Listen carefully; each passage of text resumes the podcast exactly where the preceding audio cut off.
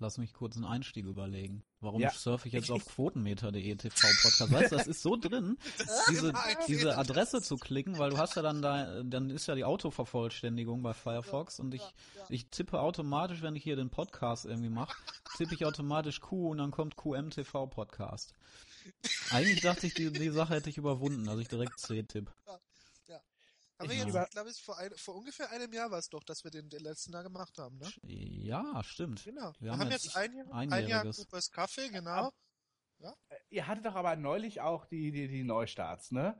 Hattet ihr im Herbst gemacht. Mhm. Genau. Und ich frage mich, inwiefern unterscheidet sich denn der Podcast jetzt eigentlich von dem damals? Es ging ja nur um die Neustarts. Ja. Der jetzige geht da darum, was wir persönlich gerne gucken. Da Ja. müssen ja keine Neustarts bei sein. Und ähm, Aber außerdem, ich habe den auch nicht, ey, das heißt, ihr habt da auch äh, wirklich was wie Mysteries of Laura und so durch und, und Stalker durchgesprochen, ne?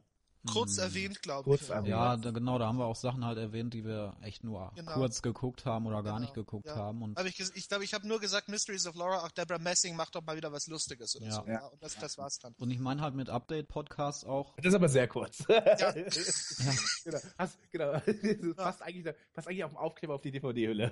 genau. Ja. Ich, Ja. also Update-Podcast meine ich auch eben so alles, was wir konsumiert haben in, in letzter Zeit. Also eben Neo-Magazin oder andere deutsche Sachen. Man kann auch, also ich hätte jetzt auch nichts dagegen, wenn, wenn man kurz irgendwie einreißt, hier, ich habe den geilsten Kinofilm aller Zeiten letztens gesehen Ja. irgendwie oder ich habe hier irgendwie die Wired gelesen oder so, sowas meine ich auch. Ja, ja, ja, ja. alles klar. Jo, herzlich willkommen bei uns hier beim Coopers Kaffee. Und dieser Anfang war schon mal scheiße, ich fange schon mal neu an. So, und das würde ich natürlich, wenn ich jetzt die Ausgabe schneiden würde, nicht rausschneiden, Nee. sondern so drin lassen.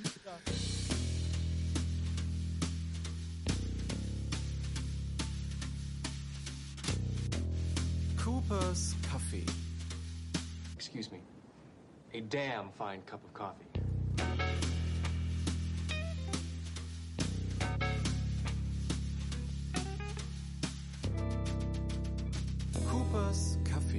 Coffee. Das war, genau, das ist auch einfach der Thrill und der Kick natürlich für euch. Ja, ich auch, weiß. Wenn man die Folge ich, schneidet. ich wusste, was? es geht schief diesmal. Ja, ich wusste welche es. Entgleisung. Das war aber Ja. einer meiner, mein Lieblingseinstieg, Jan, von dir noch zu Quotenmeterzeiten ist, das war nach einer Monat, nach einer Monatskonferenz, glaube ich.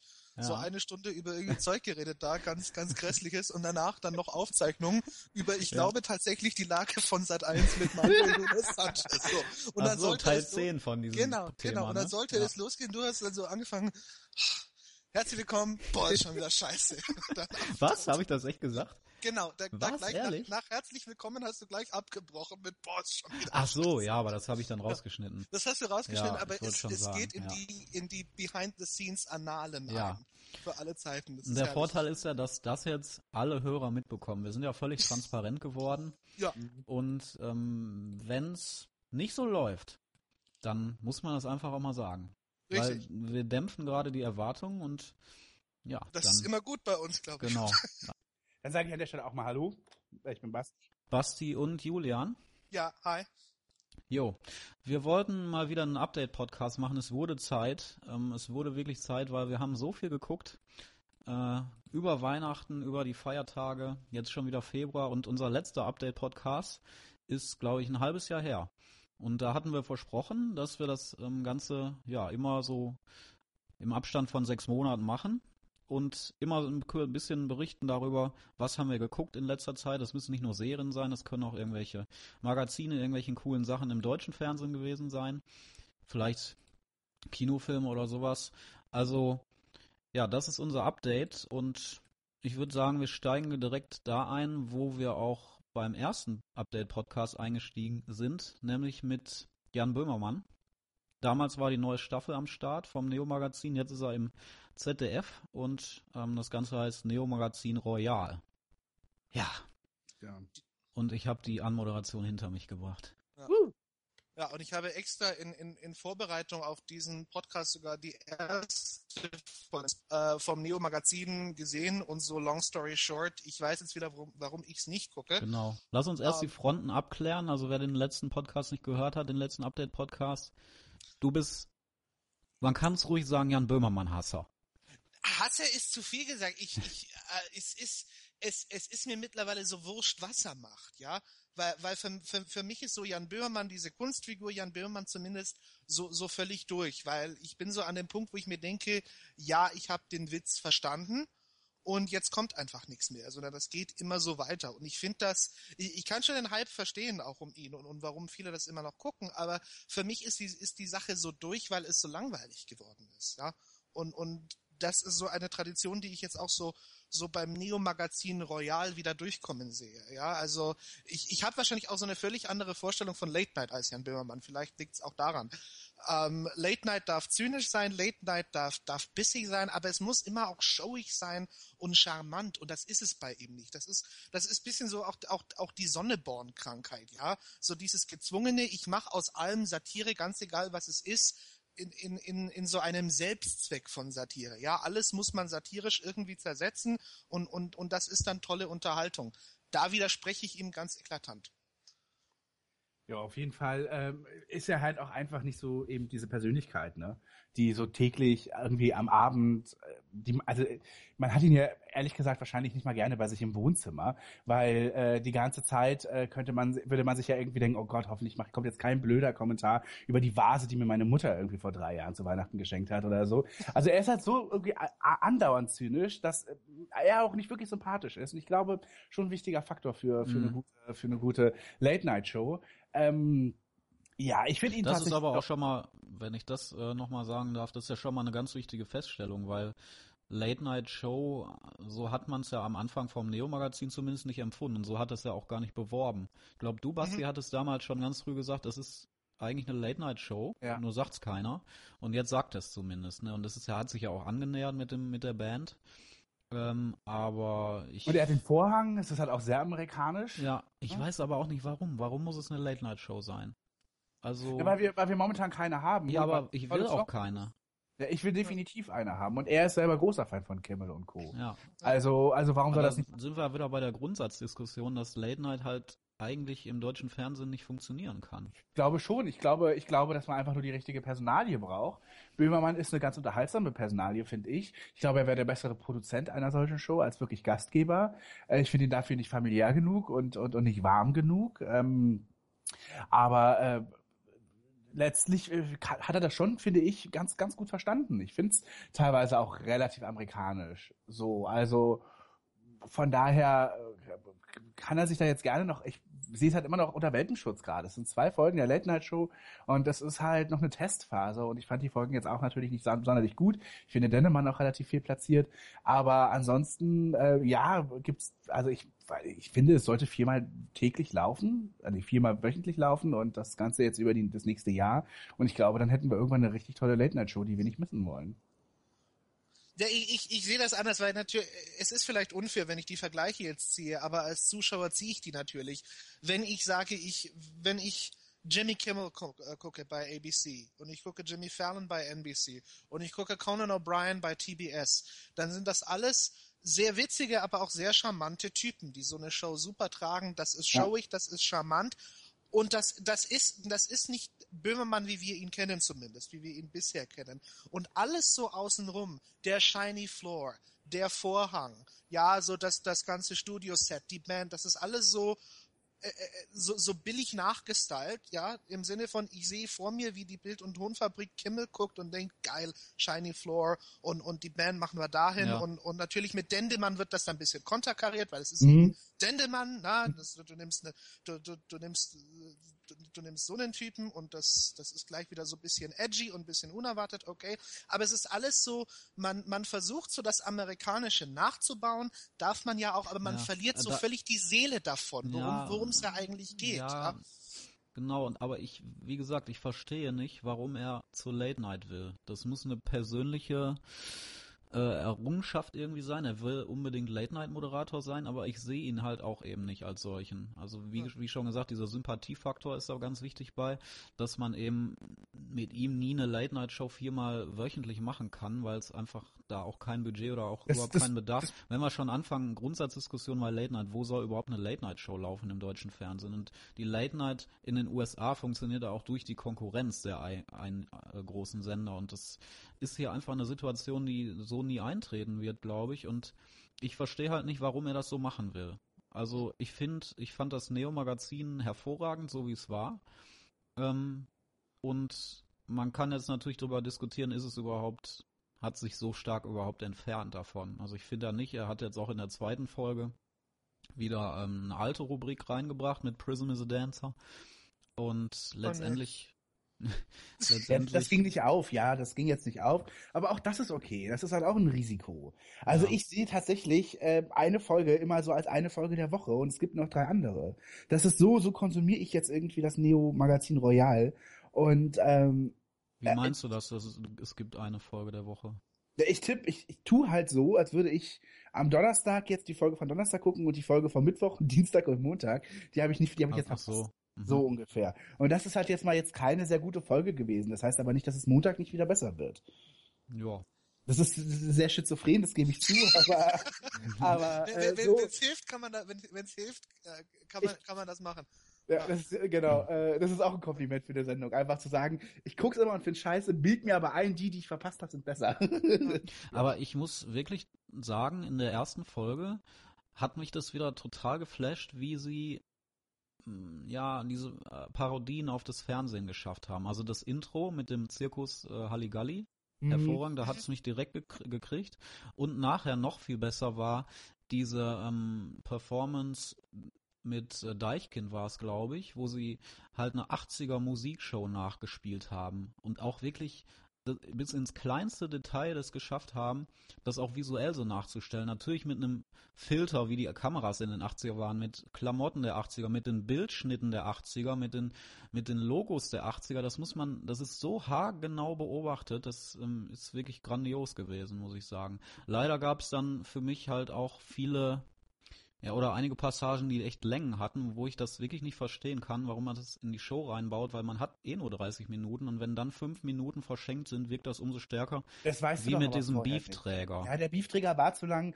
Ich, ich tippe auch, also das dass das irgendwie noch eventuell ausgebaut werden soll. Ich weiß ja, nicht. da finde ich auch, ich glaube, das interessiert keinen. Das ist wieder so selbstreferenziell, wie Jan Böhmermann manchmal zu stark einfach ist. Und das interessiert, glaube ich, kaum einen Zuschauer. Es ist halt auch nicht lustig. Ja, das Problem ist halt auch, dass es mir mit Deichkind, Dendemann und dann auch noch Haftbefehl äh, und dem, dem Diss zurück ein bisschen ja. zu hyperplastig war, ja, der Ausgabe. Und ich fand es auch einfach, war nicht so ein gutes Gleichgewicht da. Dass der Beefträger nicht funktioniert, dass Prison nicht funktionierte, das lag auch an dem Kandidaten, den man sich ausgesucht hat und den man eben überrascht hat, den hat man ja nicht vorher gebrieft oder gecastet. Das ist halt einfach das Risiko, das muss halt eingegangen werden. Dafür ist es mehr oder weniger live on tape, wenngleich die zweite Ausgabe durchaus auch Schnittprobleme hatte und auch hm, fand sie, fand sie nicht so gut nachbearbeitet, aber, aber egal.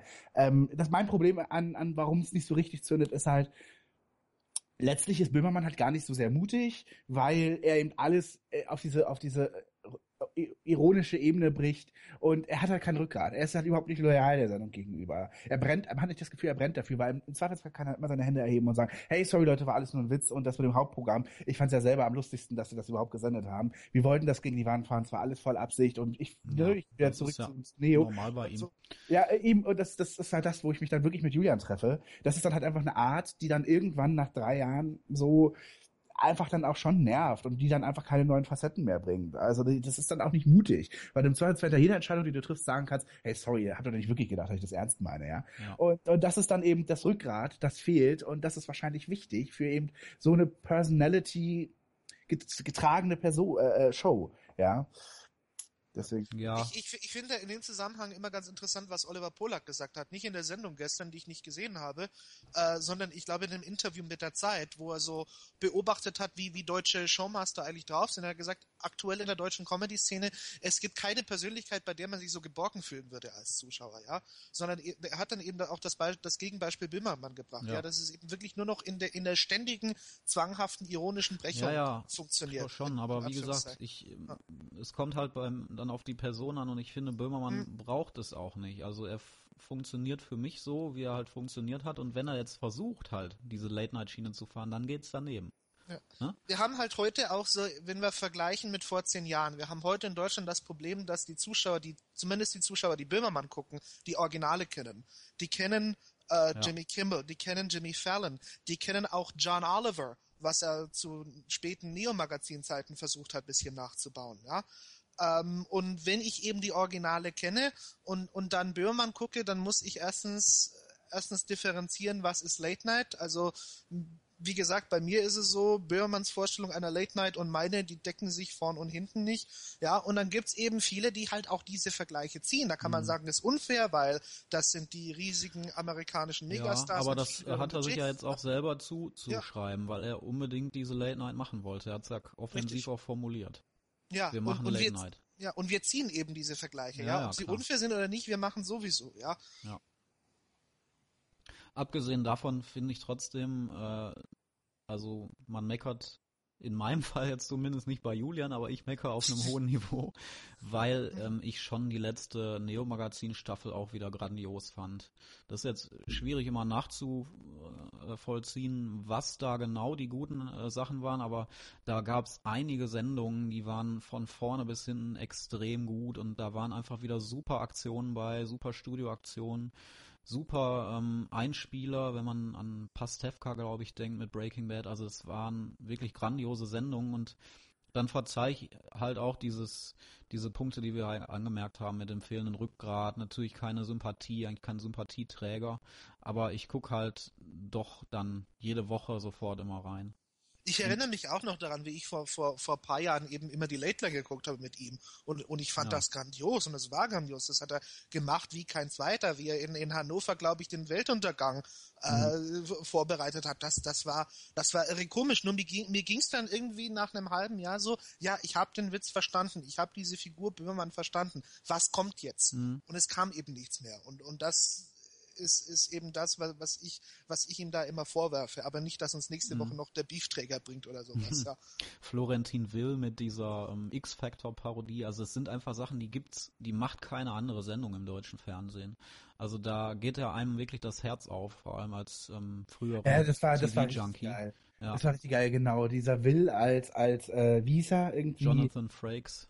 Nee, das war, er hat sich ja anders, äh, das war auch, glaube Ja, ich, er hat sich anders genannt. das war keine X-Factor-Parodie. Doch? Ich glaube nicht. Ich glaube, X-Factor dass wahre das, Lügen war das. nein, ich glaube, das war eine Parodie auf irgendwelche dubiosen Verschwörungsvideos im Internet. Ja, ja, auch, äh, klar. Die so genannten. Und so, er hat sich auch irgendwie äh, Ulf Ul- Udo Kotte oder so genannt. ja, Ulf, Und das- Florentin Ulf Kotte. Genau, das fand Ja. ich halt auch, äh, das, das war so, so das einzige Statement irgendwie, was ich in der hiesigen Medienlandschaft dazu gefunden habe. Und äh, das, das allein fand ich schon super, ja. Ja. Ja, das ist aber dann auch äh, immer natürlich mit ähm, die Redaktion und die muss man dann dementsprechend auch loben. Und wie gesagt, davon gab es leider noch nichts bei den beiden neuen Folgen. Also bisher finde ich, ähm, ha haben sie nicht das Niveau des äh, Neo-Magazins gehalten. Aber wie gesagt, da muss man ähm, abwarten und sind ja erst zwei Folgen gekommen. Und auf Dendemann lasse ich nichts kommen, weil wisst ihr, was die Lieblingsserie von Dendemann ist? Ratet mal. Sopranos? Nee, wenn ich schon äh, sag, auf den lasse ich nichts kommen. Frasier oder was? Frasier. Tatsächlich. echt? Ja, wirklich. Dennemann guckt nachts Frasier? Fra also er hat kürzlich ein Interview gegeben, da wurde er nach den Top 3 gefragt und da sagte er nach wie vor Frasier ist für ihn die beste Serie. Also Okay. seitdem, tja, Ja, gut, kann, kann, ich, kann ich verstehen. Ja. Dendemann ja, ist der passt Typ aber auch. Chauvinistischer als Latexallergie. ja, aber das, äh, also ich finde, Denn wenn man als Rapstar schon Herzen bricht, dann bitte doch mit Stil und etwas Kerzenlicht.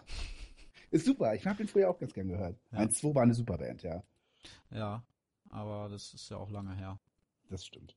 Wobei, äh, ich habe äh, äh, vom Vintage verweht war sein letztes Ja. Album. Ja, letztes, Ähm, also ist ja auch genau. lange her. Das ist schon lange her und da gab es ein Lied, das hieß Papierkrieg und da hat er Tokotronic gesampelt. Das fand ich super.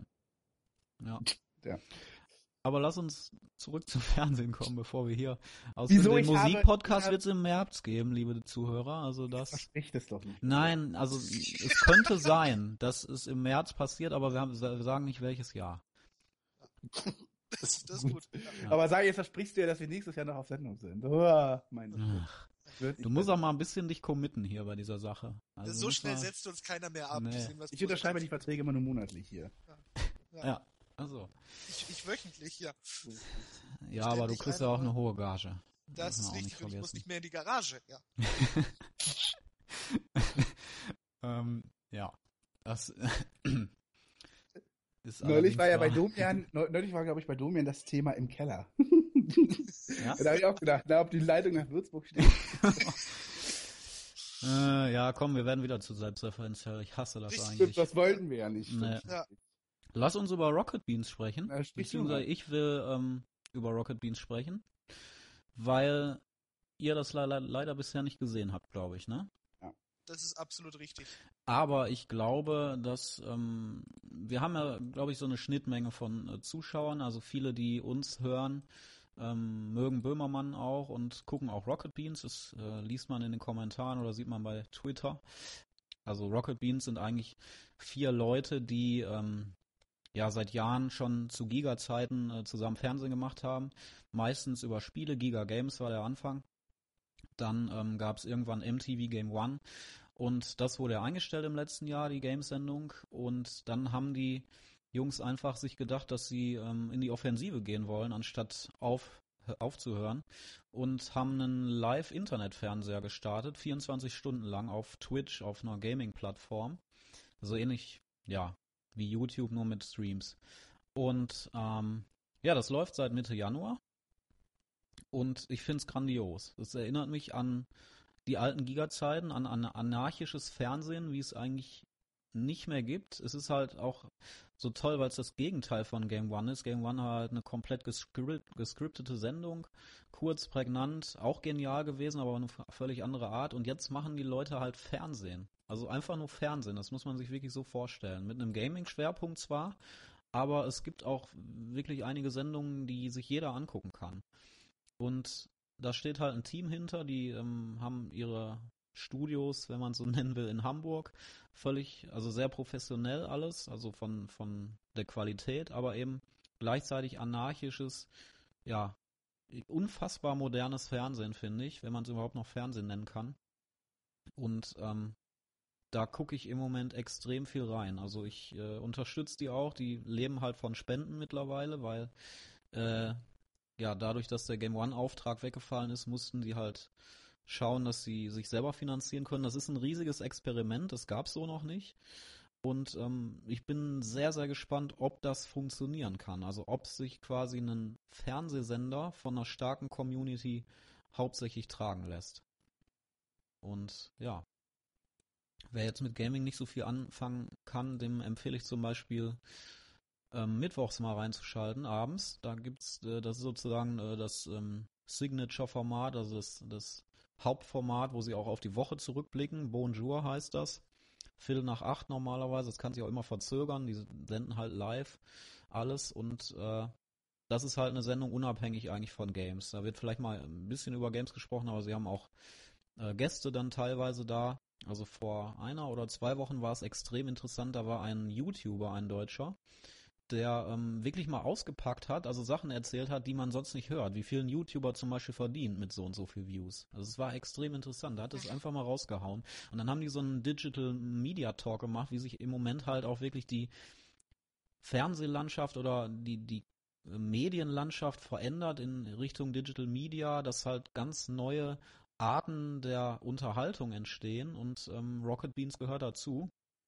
Ja, und ähm, ich kann da wirklich nur den Hut vorziehen, dass sowas risikoreiches zu machen und dass das so geil wird von Anfang an, äh, hätte ich nicht gedacht. Also es kann ich echt nur jedem empfehlen und jedem da raten, wenn er das viel äh, guckt und ähm, viel konsumiert, äh, auch die, die Jungs zu unterstützen.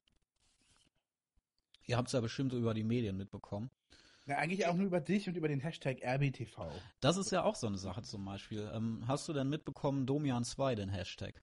Nein. Okay, dann, äh, das war auch so ein äh, größeres Ding, dass sie halt ähm, eine Call-In-Show haben, montagsabends, späten Montagabend, äh, auch über alle Themen. Das ist zum Beispiel so eine Sendung, die halt nicht über Games geht und ähm, die haben halt den Hashtag Domian2 und dann ist der offizielle Domian-Account drauf eingestiegen. Dann kamen halt irgendwie so Fragen, hä, was ist Domian2? Wieso ist das aber auf einmal in den Trending Topics und so? Weil die äh, Rocket Beans Hashtags sind normalerweise ganz weit oben immer.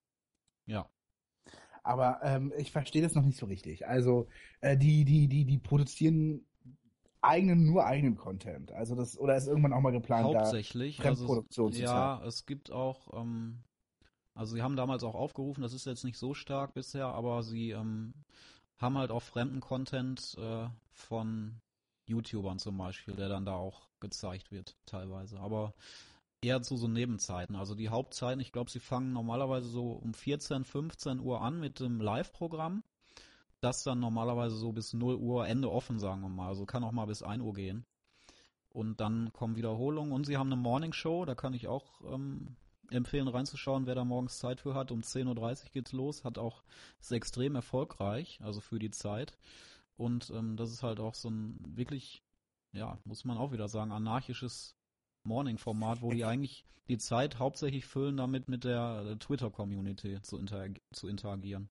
Und wer, äh, das machen vier Leute die ganze Zeit? Oder äh, ja, also die Hauptleute, die man eben kennt, ähm, von Giga Games, Etienne, Simon, Budi und Nils. Mhm. Ähm, das sind halt die vier Leute, die auch Game One gemacht haben, aber mittlerweile kommt halt immer ein größeres Team dazu. Also ich glaube, sie haben so ein Team aus 20 Leuten und da sind halt jetzt einige dabei, die dann auch vor der Kamera was machen, die man auch teilweise von äh, dem alten Game One Podcast kannte und so weiter. Also das äh, ist halt auch extrem gut gemacht. Also ich glaube nicht, dass es bewusst gemacht wurde, aber sie haben ein Team, das halt vor der Kamera jetzt auch zusätzlich zu den Vieren dabei ist, ist halt auch super ähm, sympathisch ist. Und man mag da jeden, jeder hat seine Qualitäten. Der eine ist ein super Kinoexperte, der moderiert dann die Kinosendung donnerstags. Der andere, der legt irgendwie auf. Also mit, mittwochs nach der eigentlichen Show abends ähm, ist normalerweise noch Viertel bis halbe Stunde so so ein Live-Set, wo einer dann DJ macht. Also das ist echt genial. Ja, dann würde ich wirklich einfach nur noch empfehlen. Es klingt wirklich ganz spannend, finde ich, aber halt der Name Rocket Beans, der ist ja schon. also dann echt, ich weiß, also ähm, Super RTL hat ja auch ein Riesenproblem, nämlich den Namen. Also deswegen haben sie ja versucht, diese Marke Togo immer unterzubringen, weil halt Super RTL der blödeste Sendername der Welt ja. ist. Und äh, ich finde, ähm, man sollte irgendwie versuchen, wahrscheinlich jetzt irgendwie noch zu ändern, das bevor sich das noch, leben. Ey, bevor sich das aber noch weiter etabliert, weil in einem ja. Jahr kannst du es dann wirklich nicht mehr machen. Aber ja, so, ja. so, ich würde es echt irgendwie, also es ist so, weiß ich nicht. Ich, es gibt so ein paar Sachen, so wenn es um Namen geht. Auch wenn du eine Band gründest, niemals einen Witz nehmen als Bandnamen. Niemals was Lustiges, weil das ist irgendwann nach, nach zehn Auftritten findet es keiner mehr lustig. Ja, also es, da steckt da was hinter. Rock, also Beans sind halt die ähm, Anfangsbuchstaben von den von den Leuten, die das, die die Firma haben äh, und Rocket dann davor. Also es hat einen Sinn sozusagen. Das heißt ja noch nicht, dass, dass der Name gut ist. Also das nee. meinst du ja dann. Ja, so besonders ist er auch nicht, aber man, es wird halt so, es ist, es ist jetzt schon eine Marke. Also der, der YouTube-Kanal, der, ähm, den gab es ja glaube ich schon seit, oder gibt es schon seit zwei Jahren und ähm, das werden die nicht mehr ändern. Das ist halt schon zur Marke geworden, aber du hast schon recht, also so ganz, so ganz äh, toll ist der nicht. Ja wenn, wenn ich da, wenn ich daran zurückdenke, wie der Name Coopers Kaffee gefunden worden ja. ist, noch vor ungefähr Ja, wir Jahr. sollten, glaube ich, nicht über schlechte Namen reden. ja. ja mit, mit, also ich finde. Word-Dokumenten, ja. Ja, aber wenn ich daran denke, äh, dass, dass wir quasi der Zeit voraus sind und Showtime wahrscheinlich Stimmt, dadurch auf die Idee gekommen ist. Das müssen wir uns jetzt wirklich auf die Fahnen schreiben, dass wir auf jeden Fall vorhergesagt haben, natürlich. Richtig, genau. Dass äh, Twin Peaks wiederkommt, ja. Absolut, genau. Ja, absolut. Hm. Nee, aber ey, guck da mal wirklich rein. Das ist, ist echt geiles Fernsehen. Äh, Basti, du magst, oder die mocht, du mochtest ja auch Giga total und ähm, wie gesagt. Ja. Es ist, es ist lustigerweise linear, ja. Es ist theoretisch linear, kann man so sagen, ja. Aber es, für mich jetzt persönlich, da ich halt auch Games äh, hin und wieder spiele, ja, ist es halt immer ein Programm, was, was mich gerade anspricht. Also da da kann ich mich drauf verlassen, dass da was Geiles gerade läuft. Und das ist so genial, wenn du halt morgens irgendwie einschaltest und da ist gerade eine Live-Sendung am Laufen, wo halt irgendwie Leute, äh, wo du halt per Twitter auch mit denen irgendwie interagieren kannst. Also es ist, das sind halt auch Entertainer, das muss man dazu sagen. Also diese Morning Show, da, da sitzt halt einer eine Stunde lang vor einem Laptop und unterhält die Leute und das sind teilweise extrem lustige Sendungen unterhaltsame Sendungen. Also es sind halt auch, es ist eine One-Man-Show teilweise, ne? Also ja, und es ist nicht unerfolgreich. Also das hat so in der Spitze bei den bei den erfolgreichsten Formaten hat so 30.000 Zuschauer. Es hat durchschnittlich, also selbst 16 Uhr oder so, hat es immer 15.000. Und ich finde das schon beachtlich, wenn man bedenkt, ähm, bei Pay-TV-Sendern zum Beispiel, da gibt's, die meisten Sendungen haben da eine Reichweite von 0,00, also weniger als 10.000, ne? Ja. ja. Also ich würde sagen, wenn wir jetzt nicht alle überzeugt haben, was zu spenden, ne? Die ersten zehn Haut's raus. Ja, Gutschein, wir wollen ja äh, keine Spenden. von einer ähm, Weinhandlung. Hier den Wein, hol's mal. Erleben Sie Wein. Ja, Gut. Ja. Also rocketbeans.tv Ja, nochmal. aber kommen wir, doch, kommen wir doch mal wieder zu richtigen Fernsehen. Ja, hör auf, Mann, ey, das Ja. ist, das ist wirklich genial. Naja, also jetzt genug, genug gelobt. Ähm, fangen wir mal unsere Serienschiene, glaube ich, an, ne? ja. Äh, wir haben jetzt zu viel aufgeschrieben. Wir müssen Ja. mal schauen, womit fangen wir denn an? Ja, Wir haben tatsächlich aufgeschrieben, liebe Wir haben tatsächlich wir aufgeschrieben, wirklich, weil ja. es so viel war, dass wir es äh, sonst vergessen hätten. Genau, wir führen ein Buch drüber. Ja. Sollen wir mit den Networks irgendwie anfangen? Genau. Ja, vielleicht sind wir, was, was wir alle vielleicht gesehen haben, Empire oder so, Ja. Ja. sind wir, glaube ich, alle im Bilde, oder? Basti, Ja. hast du Empire geguckt? Na, aber sowas von. Echt? Ja. Mhm. Und? Ja gut, also fangen wir mit Empire an, genau. Äh, und ich bin, ich bin me- mega begeistert, ne? Wirklich, Ja? ernsthaft. Ich liebe Okay. Empire total. Also ich feiere das gerade so ab. Ich entdecke gerade Network-Fernsehen für mich, nachdem ich jahrelang auch nur HBO und, und so gutes Fernsehen geguckt habe. Äh, äh, entdecke ich jetzt, entdecke ich jetzt das Network-Drama und es befriedigt mich total. Also meine Bedürfnisse. Ich hab, bin momentan ehrlich gesagt nicht so aufmerksam und bin, einfach leicht abgelenkt. Da trifft sich das tatsächlich alles ganz gut. Und ich gucke Empire und ähm, und und und bin erst durch euch beide auch noch drauf gekommen und habe jetzt bin jetzt auf dem aktuellen Stand und ich finde es mega gut. Also Empire ist halt eine richtige, richtig geile Primetime-Drama-Soap. Eigentlich Drama, es ist eine Soap. Es ist wirklich eine Primetime-Soap, nichts anderes. Und ähm, es geht halt um ein riesiges Musikimperium eines, eines, eines Hip-Hop-Künstlers, der jetzt eine eigene Plattenfirma hat, der ist schwer krank und äh, er wird diese Firma an, an, an einen seiner Söhne, er hat drei Söhne, äh, weitergeben. Der weiß halt selber noch nicht, welcher Sohn sozusagen äh, dieses, dieses Erbe antreten soll. Und gleichzeitig kommt seine Ex-Frau nach, aus dem Gefängnis nach 17 Jahren und die macht ihm sozusagen auch noch das, das, das Leben schwer und, und, und will da quasi einen, auch eine Wie Karriere. heißt die noch? Cookie, oder? Cookie, und Cookie, ist Ja, definitiv, definitiv die beste, die beste Figur, Die ist die ich cool. echt ja. seit lang gesehen habe. Ich finde sie, ich finde sie hammergut, ich finde sie mega, mega lustig und ähm, ähm, sehe sie richtig, richtig gerne gerade. Wobei ich den Typen, also diesen Boss, finde ich, äh, ich habe nur die erste Folge gesehen, aber Ja. relativ langweilig, relativ unausgegoren, trotz dieser Flashbacks, die es gab. Also Mhm. ich fand ihn so stereotyp irgendwie. Der hat für mich kein. Ja, ja. Also die anderen Figuren fand ich halt äh, so, wie sagen wir mal, differenziert ausgearbeitet, schon in der ersten Folge. Ähm, und das fehlte mir bei ihm so ein bisschen. Ja, er ist halt der Patriarch und Ja. er ist halt der Böse und es, es sind natürlich komplette Parallelen zu, zu 80er Jahre Primetime Soaps. Also ich sage ja, in den 80ern gab's äh, Dallas und, und Dynasty und jetzt gibt's halt Nashville und Empire. Ne? Also es Kann man so sagen, ja. geht halt wirklich komplett Hand in Hand. Und ich finde, es ist auch nicht mehr. Also du darfst wirklich nicht erwarten, dass das jetzt irgendwie ein Einblick ins Musikbild steht. Und erst recht steht das überhaupt nicht stellvertretend für irgendwas gerade. Also gar nicht, ja. Aber es ist halt einfach, äh, äh, es ist extrem unterhaltsam tatsächlich. Und es ist äh, trotzdem natürlich sehr modern inszeniert und es hat ganz okaye Songs wahrscheinlich für Leute, die Hip-Hop mögen. Ich mag Hip-Hop nicht mal sonderlich gerne, zumindest keine aktuellen. Und ähm, und, und, und finde es trotzdem natürlich wahnsinnig unterhaltsam, weil es eben viele Konflikte gibt. Ja.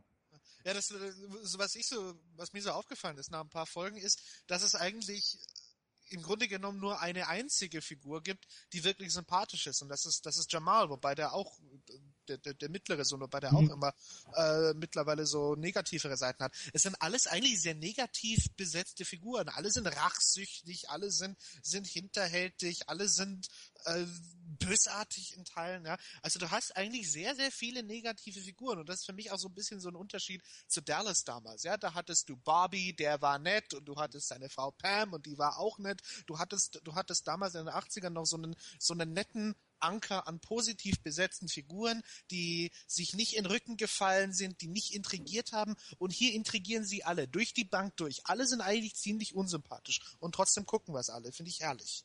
Ja. Aber ich finde, dass Jamal schon noch gerade den ziemlich guten gibt. Also, Noch. Erstens, glaube ich, und, und zweitens, ich glaube, er ist so ziemlich der Einzige, oder? Wen, wen gibt's noch da? ja. Aber verbündet er sich nicht mit Cookie in der ersten Folge oder ist das dann schnell Ja, aber Cookie gegessen? ist, ja, aber Cookie ist jetzt auch nicht das pure Böse, ne? Also die Ja. ist jetzt definitiv nicht so krass drauf wie Lucius. Okay, gut, die saß im Knast und hat mit Drogen gedealt. Aber jetzt Ja, aber sie ist so die Geläuterte irgendwie, hatte ich das Gefühl. Also sie ist äh, eigentlich eine gute oder wird soll so charakterisiert werden nach der ersten Folge. Ähm, Sie ist schon die Heldin dort. Ja, aber sie, sie genau, will schon ja. den ganzen Laden auseinandernehmen und ja, das mit stimmt wenig auch. Rücksicht ja, auf aber Verluste. andererseits eben Lucius ist ja, äh, also man gönnt's ihm ja auch irgendwie den Laden auseinanderzunehmen durch sie. Ja. Genau. Also sie ist Ja. sympathischer als er, sagen Richtig, wir und mal so. außerdem, und außerdem ist sie ja schon auch noch Mutter. Und wie sie sich um Jamal kümmert und ihm den Ja, Rücken ja, genau. Das ist ja, das ist ja schon eine, eine bestärkende Figur einfach. Ja, aber sie spielt doch eigentlich nur die ganze Zeit ihre Söhne gegeneinander aus. Das Ja. weiß ich halt nicht. Den Eindruck hatte ich in der ersten Folge nicht, aber ich, wie gesagt, hatte ich auch noch nicht weitergeguckt. Ja, ja, auf jeden Fall macht sie da, bringt sie da schon Mhm. ordentlich was durcheinander. Ja. Ja. Ah, das finde ich interessant. Also Ja. Ja, es gibt niemanden, wo man wirklich sagt, hey, den mag ich jetzt doch wirklich, oder? Ja, aber es ist ja letztlich auch nicht doll wichtig, ne? Also ich habe tatsächlich. Nee, aber ich, ich, genau, aber ich, ich finde das nur interessant, so im, im Gegensatz zu dem, was immer eingetrichtert wird, weil man, man braucht Likability und Ja. man, man muss sich identifizieren können, man Ja. muss die Typen mögen. Nee, ganz im Gegenteil. Es gibt Also- einen, die ich da halbwegs mag, das ist Mhm. Jamal. Die anderen finde ich eigentlich ganz, ganz, ganz, ganz schreckliche Typen, Also- aber ich finde es großartig, das zu gucken. Empire ist eine Sendung, da gäbe es keinen Platz für Diana Ampf, das ist richtig. Also dieses Ja. ganze, dieses ganze, ähm, irgendwie, Ja. da muss sich damit identifizieren können, man muss mit einer Heldin mitleiden können und so. Das ist ja letztlich in, in, in egal, aber ich erinnere mich irgendwie witzigerweise auch, es gab eine Sitcom, ähm, eine NBC-Sitcom in den späten 90ern, äh, Veronica's Closet, Veronica mit Kirstie Alley. Und das war genauso. Also da war auch überhaupt keiner, den man gemocht hat. Und das war in der Modelbranche und das war auch total intrigant. Und irgendwie waren die entweder alle strunzen doof oder halt nur irgendwie auf Models aus oder, oder halt total self-obsessed und egozentrisch, so wie eben natürlich Veronica in der, in der Serie. Und da dachte ich mir das auch schon immer. Es ist so mega unterhaltsam. Du kannst eigentlich keinen davon so richtig leiden, äh, weil sie alle nur zynisch und eklig sind irgendwie. Und trotzdem ist es eine mega lustige Sendung. Ja, also man muss ja nicht immer nur irgendwie die Leute mögen. Und, und, und, und das ist halt aber mittlerweile 15 Jahre später halt im deutschen Fernsehen so natürlich immer noch nicht angekommen, ja. Hm. Aber guckt ihr es denn weiter? Oder ich beziehungsweise will es fragt mich- weiter gucken. ja, ich bin, ich bin total dabei. Also für mich ist das jetzt richtig fest etabliert. Und habt ihr eine Ahnung, warum das jetzt so ein riesen Quotenhit ist? Das Das ist eine, ist eine gute Frage. sehr, sehr, sehr, sehr Mhm. gute Frage. Also es hat ja, glaube ich, auch meines Wissens äh, sehr starke Quoten in der afroamerikanischen Community, glaube ich. Ähm, Okay, es, ja, da, es glaube ich, stark bedient, überrepräsentiert. ja, es bedient natürlich, also das Hip-Hop-Genre, muss man wirklich sagen, ist ja auch ähm, deutlich äh, beliebter, als wenn man jetzt zum Beispiel, ähm, ja, irgendwie, ja, Country, wobei Country ist ja auch in den USA sehr beliebt, aber ja. die erste Staffel von, äh, von Nashville war ja auch ziemlich erfolgreich, das Ja. aber man muss schon sagen, ähm, die Quoten sind unfassbar. Also sie, ähm, die Serie hat jetzt sechs Folgen und jede Folge hat Zuschauer hinzugewonnen. Also normalerweise geht's ja genau den umgekehrten Weg, dass eine Serie Zuschauer verliert. Und es geht eigentlich am Ende immer nur darum, wenn eine Serie verlängert wird für eine zweite Staffel, wie stark hat die Serie verloren im Laufe der ersten Staffel. Bei 30 Prozent oder so wird normalerweise verlängert. Viele äh, Serien stürzen aber extrem ab und werden dann nicht verlängert. Und die Serie hat jetzt schon zwei Millionen Zuschauer hinzugewonnen. Von. 10 auf 12. Und pro Folge, also es geht wirklich kontinuierlich bergauf. Also es ist ein absolutes Phänomen. Ich glaube einfach auch, es ist so eine, also um das zu erklären, es ist die, die typische Watercooler Show. Ja, das ist die Show, über die spricht man am nächsten Tag in allen Büros in Amerika. Hast, hast du Empire gesehen und Viva Lucius drauf und sowas, ja? Das ist so ein bisschen auch wie Scandal, das Phänomen, ja? Scandal ist ja auch so die, die most talked about Show. Und ich glaube, Empire geht diesen Weg. Es ist eine Show, die, die gucken alle und über die spricht man und dadurch gucken das dann immer mehr und immer mehr sprechen drüber und das, du hast dann so ein Perpetuum mobile am Laufen, ja? Und, und wenn du das einmal hast, glaube ich, äh, ist das zumindest eine Staffel lang äh, ein ganz guter Deal. Und ich, äh, ich frage ich frag mich halt immer auch so, vielleicht ist das eine Marktlücke gewesen. Ja, wo, wo haben wir noch so eine, so eine hochwertig teuer produzierte Primetime-Soap voller Intrigen und sowas? Ja. Hält sich in Grenzen, ja, wo, wo ich das noch sehe. Ja, es ist im Gegenteil, es ist entweder äh, Crime ist immer noch sehr stark in Amerika in allen Facetten. Du hast natürlich immer noch die CSI-Serien, du hast NCIS, du hast aber auch sowas wie Blacklist, was so einen neuen Weg geht. Ja, du hast dann äh, du hast dann noch, äh, noch, noch Sitcoms und du hast dann noch so, so Familienserien am Laufen, auch viel mit Cop oder, oder Fire Department Anteil dann, ja. sowas, ja. ja, das heißt ja aber so eine, so eine richtig, eigentlich relativ klassisch erzählte Soap mit Charakteren, an denen du dich wirklich reiben kannst, wo es auch nichts so Sympathisches gibt, sondern so mit Guys you love to hate.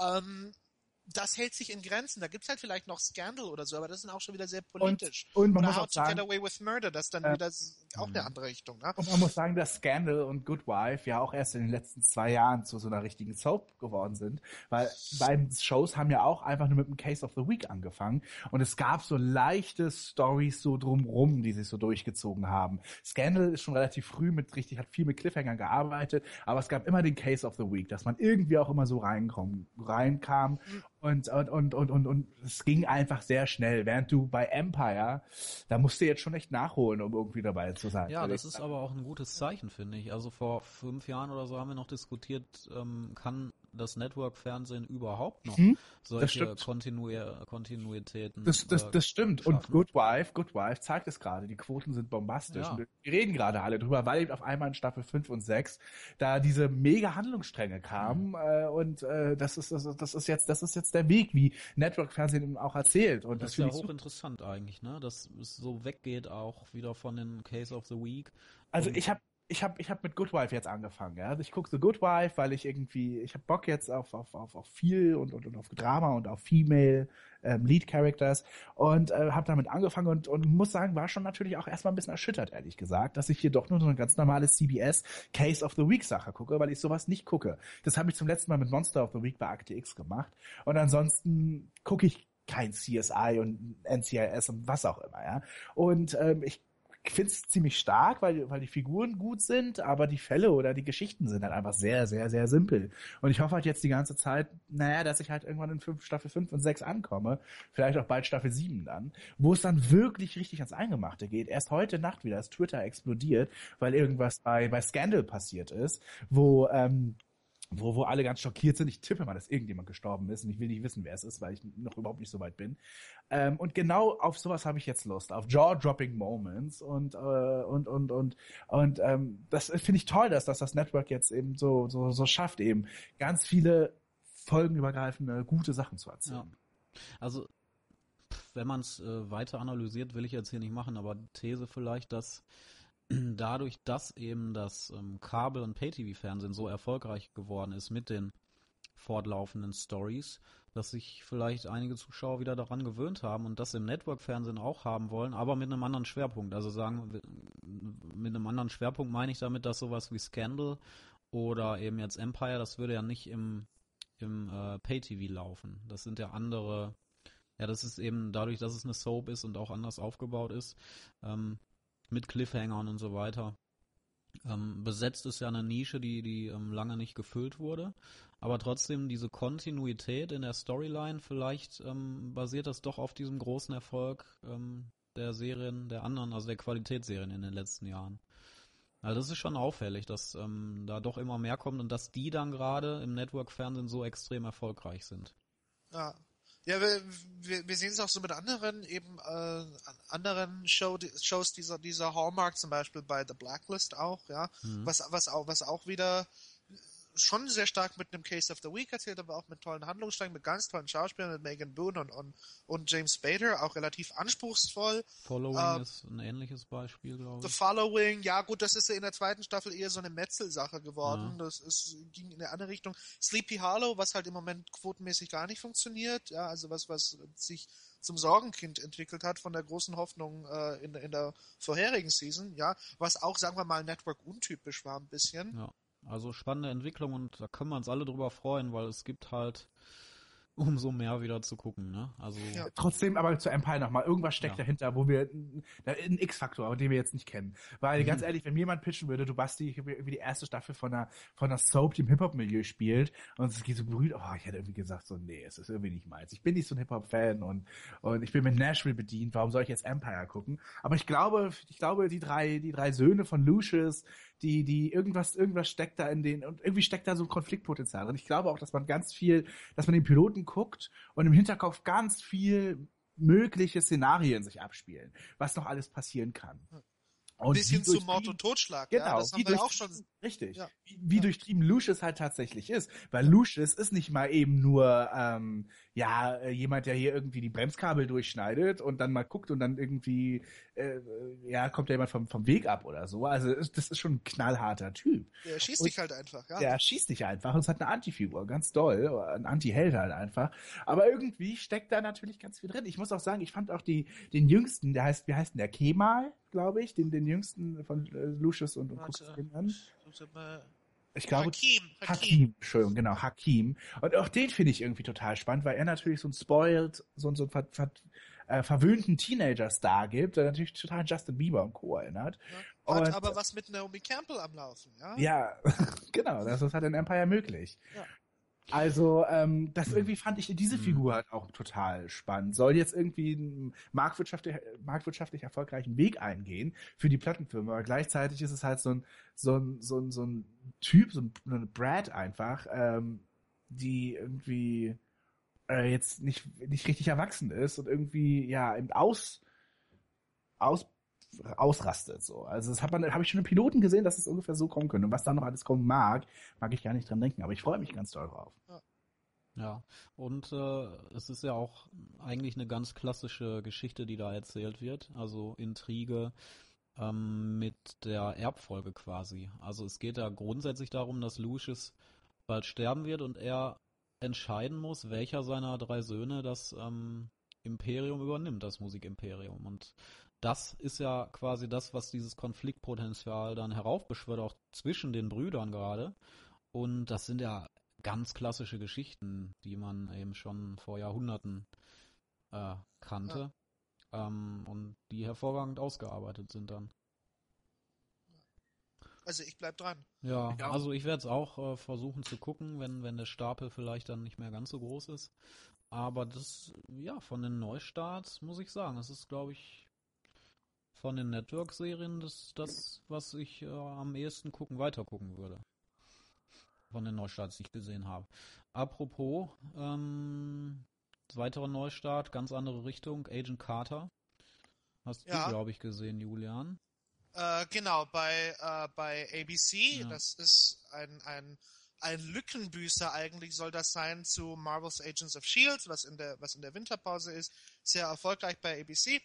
Ähm, und das ist angelegt auf acht Folgen, eben Agent Carter jetzt. Der Hintergrund ist, dass Peggy Carter zur Zeit äh, im, im Zweiten Weltkrieg Seite an Seite mit, mit Captain America im, im Krieg gekämpft hat. So, und jetzt ist, ist der Krieg vorbei und wir sind so in, im späten 1945 oder 46 in den USA, wo sich jetzt natürlich auch viele Fragen stellen im Sinne von, was wird aus Rosie the Riveter, ja?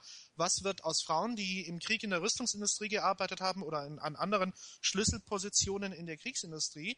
Äh, sollen die jetzt wieder Heimchen am Herd werden oder sollen die sich beruflich behaupten? Also das ist so, so der thematische Hintergrund und das wird an, an der Figur Peggy Carter durchexisti- äh, durchexerziert, die die Agentin ist bei der Strategic Scientific Reserve und ähm, im Krieg ganz wesentliche Leistungen äh, erbracht hat für die Vereinigten Staaten, jetzt aber hauptsächlich Kaffee kochen soll und, und, und Akten sortieren. Und was gleichzeitig passiert, ist, dass der, der, der berühmte Erfinder äh, Tony Stark so in größere juristische Probleme kommt äh, vor, vor, vor dem Kongress und er, er flüchtet dann, weil ihm sind Erfindungen geklaut worden, die die ganze Welt zerstören könnten und, und irgendjemand vertickt die gerade auf dem Schwarzmarkt und das wird alles Tony Stark zugeschustert und Peggy Carter soll jetzt so undercover für ihn die ganze Sache bitte lösen. Und das ist eine tolle Agentenserie geworden ähm, von, ne, von, einem, von einem tollen zeitlichen Hintergrund, eben Mitte der 40er Jahre in Amerika, ja, also sehr, sehr äh, mit, mit großem Aufwand inszeniert und, und tolle Sets und, und, und, und eine tolle Atmosphäre auch und äh, doch mit so einer sehr starken zweiten Ebene, ja, also diese, diese, diese historischen Konflikte durchexerziert. Ich find's großartig und, und guck's jede Woche und hoffe auf eine zweite Staffel, weil acht Folgen reichen mir da eigentlich nicht davon. Ja, wird knapp, ne? Mit den Wird, wird knapp, äh, läuft nicht so, wie man sich das vorgestellt hatte, auch nach dem Erfolg von Agents of S.H.I.E.L.D. natürlich bei ABC. Ähm, Was ja Aber es ist eine- jetzt es ist- auch nicht mehr erfolgreich ist. jetzt, auch, jetzt auch nicht mehr, das Ja. ist, ist, das scheint sich schnell abzulaufen. Also das könnte ich mir sogar vorstellen, dass es auch eingestellt wird nach der Ja. Staffel. Ja, das, es, es hat sich schnell abgelaufen, so Mhm, ja. dies- dieser Marvel-Boom. Es war ja, glaube ich, mit der erfolgreichste Neustart, glaube ich, in der Mhm. letzten, Letztes Jahr, ja. letzt, äh, in der letzten Season. Ja, dieses ist es abgestürzt und Agent Carter holt es eben auch leider quotentechnisch nicht raus, wobei mich, mich Agent Carter sehr viel mehr gepackt hat als Agents of Ja. S.H.I.E.L.D. Weil Agents of S.H.I.E.L.D. eben wirklich nur so der Fall der Woche ist. Und, und das wird immer so dann, dann, dann durchgenudelt und dann war's das wieder. Das hat mich nie so gecatcht, aber Agent Carter hat wirklich so eine, so eine ganz starke zweite Ebene mit auch wirklich, wirklich spannenden Figuren, ja, mit, mit, mit Peggy Carter, die, die, die wirklich toll ausgearbeitet ist und, und facettenreich, ja. Und also mich hat's total gecatcht und ich bin, ich bin voll dabei und zumindest die, die acht Folgen, die es dann, glaube ich, insgesamt geben wird, ähm, absolut empfehlenswert. Ja, das ist vielleicht so ein, so ein Prestigeformat, weil ich glaube, nicht nur du findest es ja gut, das war ja auch sehr gut in den Kritiken, glaube ich, besprochen, ne? Generell. Genau. Ja, also Ja. es ist, es ist sehr gut angekommen, äh, eben weil es auch wirklich sehr aufwendig produziert, äh, produziert wurde, ja. Also allein die Sets, die du da hast und wie die Wohnungen aussehen, also es, es ist großartig. Ähm, und ja, es, ich glaube, es war ja auch nur so, man, man sagt dann hinterher natürlich gerne, hat man bei Gallivant auch gemacht, ja, das war sowieso nur als Miniserie geplant. richtig, ja, ja. wenn es nicht, wenn's nicht funktioniert hat, war es als Miniserie geplant. Ich glaube, das Ja, genau. wird man auch, auch bei, bei Agent Carter dann sagen. Aber es ist wirklich, was ich, die, die, die vier Folgen, die ich bisher gesehen habe, sind ganz toll gemacht. Hm. Ja, sag doch nochmal was zu Gallivant. Zu Gallivant, Ja. äh, ja, also der, der, den Witz hat man wie Jan Böhmermann eigentlich schnell verstanden. Das ist eine Musical-Serie über einen Ritter im Mittelalter, äh, dessen geliebte Madalena, glaube ich, von einem reichen König, King Richard, da äh, gepackt wird und, und der, dieser reiche König King Richard will sie da heiraten und Gallivant stürmt zu seinem Schloss, will sie befreien und, und merkt dann, nö, sie will da gar nicht befreit werden. Sie findet das eigentlich ziemlich geil, so in diesem Luxus am Hof. Und das ist dann so, so der erste Twist. Es ist eine Musical-Serie von Alan Menken kommt die Musik über einen Ritter im Mittelalter bei ABC in der Primetime. Ja, haben's kann man noch wirklich mal so- machen. Ka ka ich kann mal machen. Äh, geguckt hat's kein Schwein. Ja. Ähm, ist für mich auch verständlich, weil das war eben schon der Witz und mehr kommt da leider nicht. Ja, Ja. und auch wenn ich, wenn, wenn ich Timothy Omenson sehr gerne gesehen habe als King Richard, er hat das toll gespielt, aber es war halt wirklich sehr beliebig, trotz dieses USPs, ja. Und äh, deswegen ist es bei mir letztlich auch durchgefallen.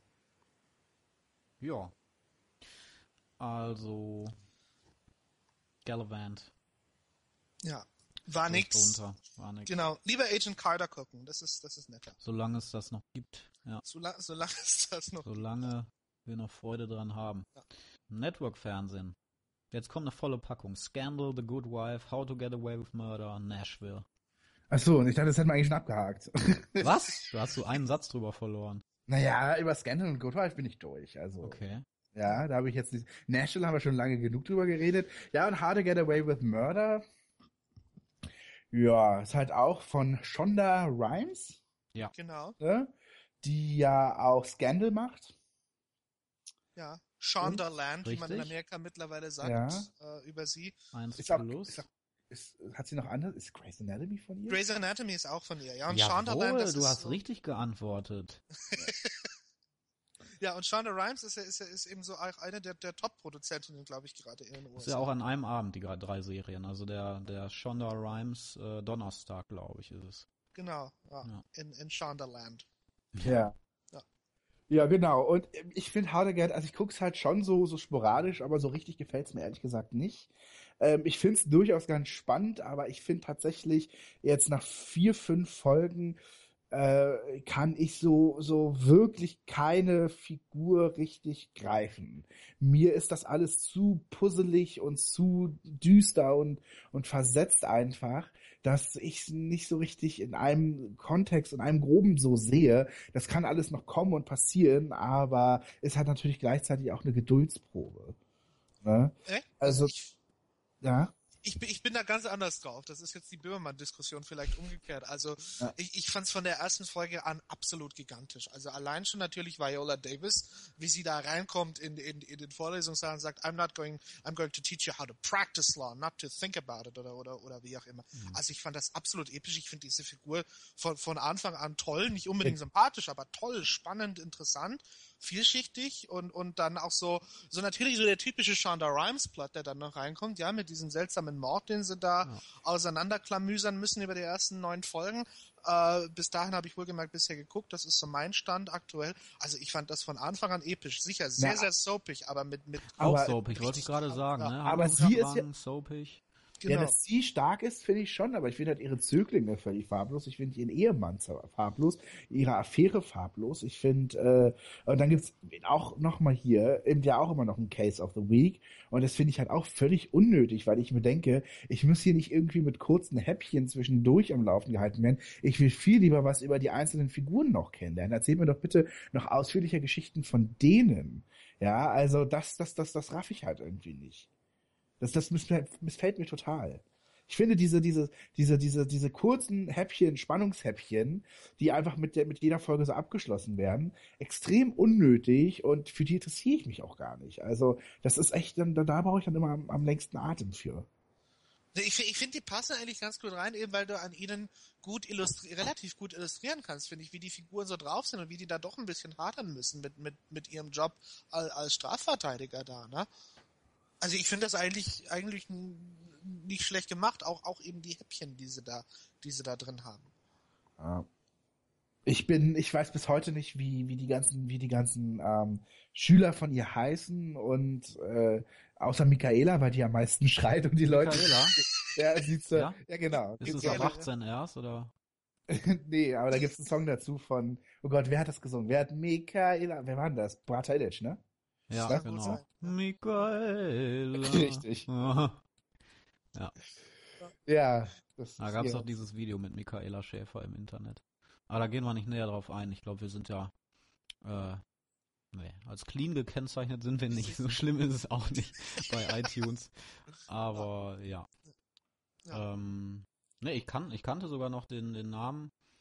Äh, Wes, Wes Gibbons heißt er, glaube ich. Mhm. Richtig, genau. Weil ich den eigentlich am interessantesten fand als Figur, diesen Erstsemester, der halt, ja, wo das so die zwei Welten aufeinandertreffen. Auf der einen Seite diese extrem, ähm, ja, selbstbewusste äh, Dozentin, die alles kennt und äh, sie trifft auf, oder der Erstsemester trifft auf sie und die beiden äh, geraten an, aneinander.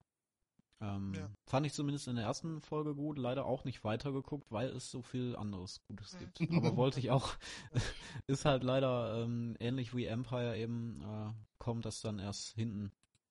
Also steht es hinten an. Ich finde auch Rebecca noch toll, ja. Also die, die, die nicht Teil der, dieser, dieser Clique da ist, sondern die, die bei Wes gegenüber wohnt, aber dann in diesen, in diesen ja, Mordfall ja, reinkommt. Ja, die, ist auch, die ist auch geil, ja. Du meinst die Nachbarin? Genau, ja.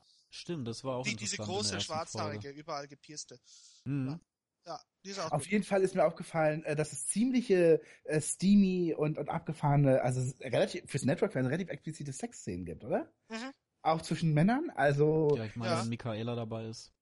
Nee, aber, aber, aber, aber wir haben ja auch einen Schwulen und äh, der da auch gerne mal irgendwelche Typen vernascht, um ein bisschen an, Inf an Infos ranzukommen und parallel dazu auch noch eine Affäre hat oder, oder irgendwie jemanden kennenlernt. Und ich muss sagen, ich war relativ erstaunt, wie, wie, wie zünftig es dann doch zur Sache ging. Und auch nicht irgendwie wie angedeutet wurde oder wie, wie dann die Kamera sich wegdreht, sondern nee, nee, nee, schon ordentlich aufgehalten wurde. Das fand ich äh, relativ ordentlich. Mhm. Ja. Äh, es ist aber keine Zumindest habe ich es nicht so mitbekommen. Äh, geht das ab auf Twitter? Ist es irgendwie auch eine Watercooler-Serie? Also als sich das zum Mid-Season-Finale zuspitzte, ja. da habe ich angefangen zu gucken und äh, da ging das dann so langsam los, ja. Ja. ja. ja. So. Ah, muss man es doch gucken, wenn man mitreden ja. will. Ich meine, die Frage ist natürlich auch, äh, wie lange lebt. Ja. ja. Aber die Frage ist natürlich immer, wie lange hält sich das? Ich meine auch mit Empire. Ich meine, dass diese ja, Blase ja, mit Empire, ja, die kann auch sofort vorbei sein, weil im Moment, man muss auch sagen, wir haben es hier nicht mit 18, 19 Millionen zu tun, sondern es sind sehr, sehr gute 11, 12 Millionen. Mhm. Das hatten wir auch Fox aber vor vier Jahren auch mit Glee. Und ähm, die ist halt mittlerweile bei 1,8. das ist echt so traurig. Das ist so geil. Ja, das ist die, das ist der größte Absturz einer Serie aller Zeiten. Ja. Also die meisten Serien sind drei Jahre vorher abgesetzt worden. Glee darf noch weitermachen bis zum ja, bitteren Ende. Ich finde ja, mit, super. Mit, mit, knapp über einer Million. Ja, ja. Lass uns das Ding in die Scheiße reiten komplett. Ja. Also ich, ich guck's ja immer noch, ne? Und ähm, Ich find's auch immer noch super. Ja, ja. Aber ich, man denkt halt immer, man denkt halt so seit zwei Jahren, ja gut, okay, es gibt einen harten Kern von drei Millionen, aber Ja, genau. mittlerweile ist dieser Ja, harte der ist also- Hälfte geschrumpft noch. Ja, genau, ja. Ja, ich, weiß, ich, ich weiß noch, ich weiß noch, wie es bei mir war. Ich habe die erste Staffel geguckt und danach nur noch die Musikclips bei YouTube Ja, gesehen. ach ja. so, na, noch nicht mal das. Ich habe auch Ja. nur die erste geguckt. Ich ja. habe auch neulich bei Fallon irgendwie gehört, so many people are asking, what happens in season six? We asked the ex uh, executives and they said, we don't care, we stopped watching in season three as well. das Aber- ist so der Running Gag. Also ich finde es ja auch ehrlich gesagt mittlerweile sehr sympathisch, weil das Schöne ist natürlich, du hast diese, diese 13 Folgen der sechsten Staffel, die werden bei Glee laufen, das wird's jetzt geben, komme was wolle, auch wenn die Quoten jetzt unter einer Million gehen, das sehen wir ja an der, an Ja, der das sollten sie schon noch schaffen. Also wenn Also, dann auch die Rekorde alle halt- brechen. ich- man muss mal überlegen, dass das Season 5 Ja, Finale das muss unter das CW-Niveau auf jeden Fall noch zu Ende kurz mal- gehen. Ja. Das, das Season 5 Finale, das war im Mai 2014. Es hatte dann echt nur 1,9 Millionen Zuschauer. Und das ist ein Season Finale, wo es ja normalerweise noch mal ein Ja, bisschen ja. nach oben geht, ja.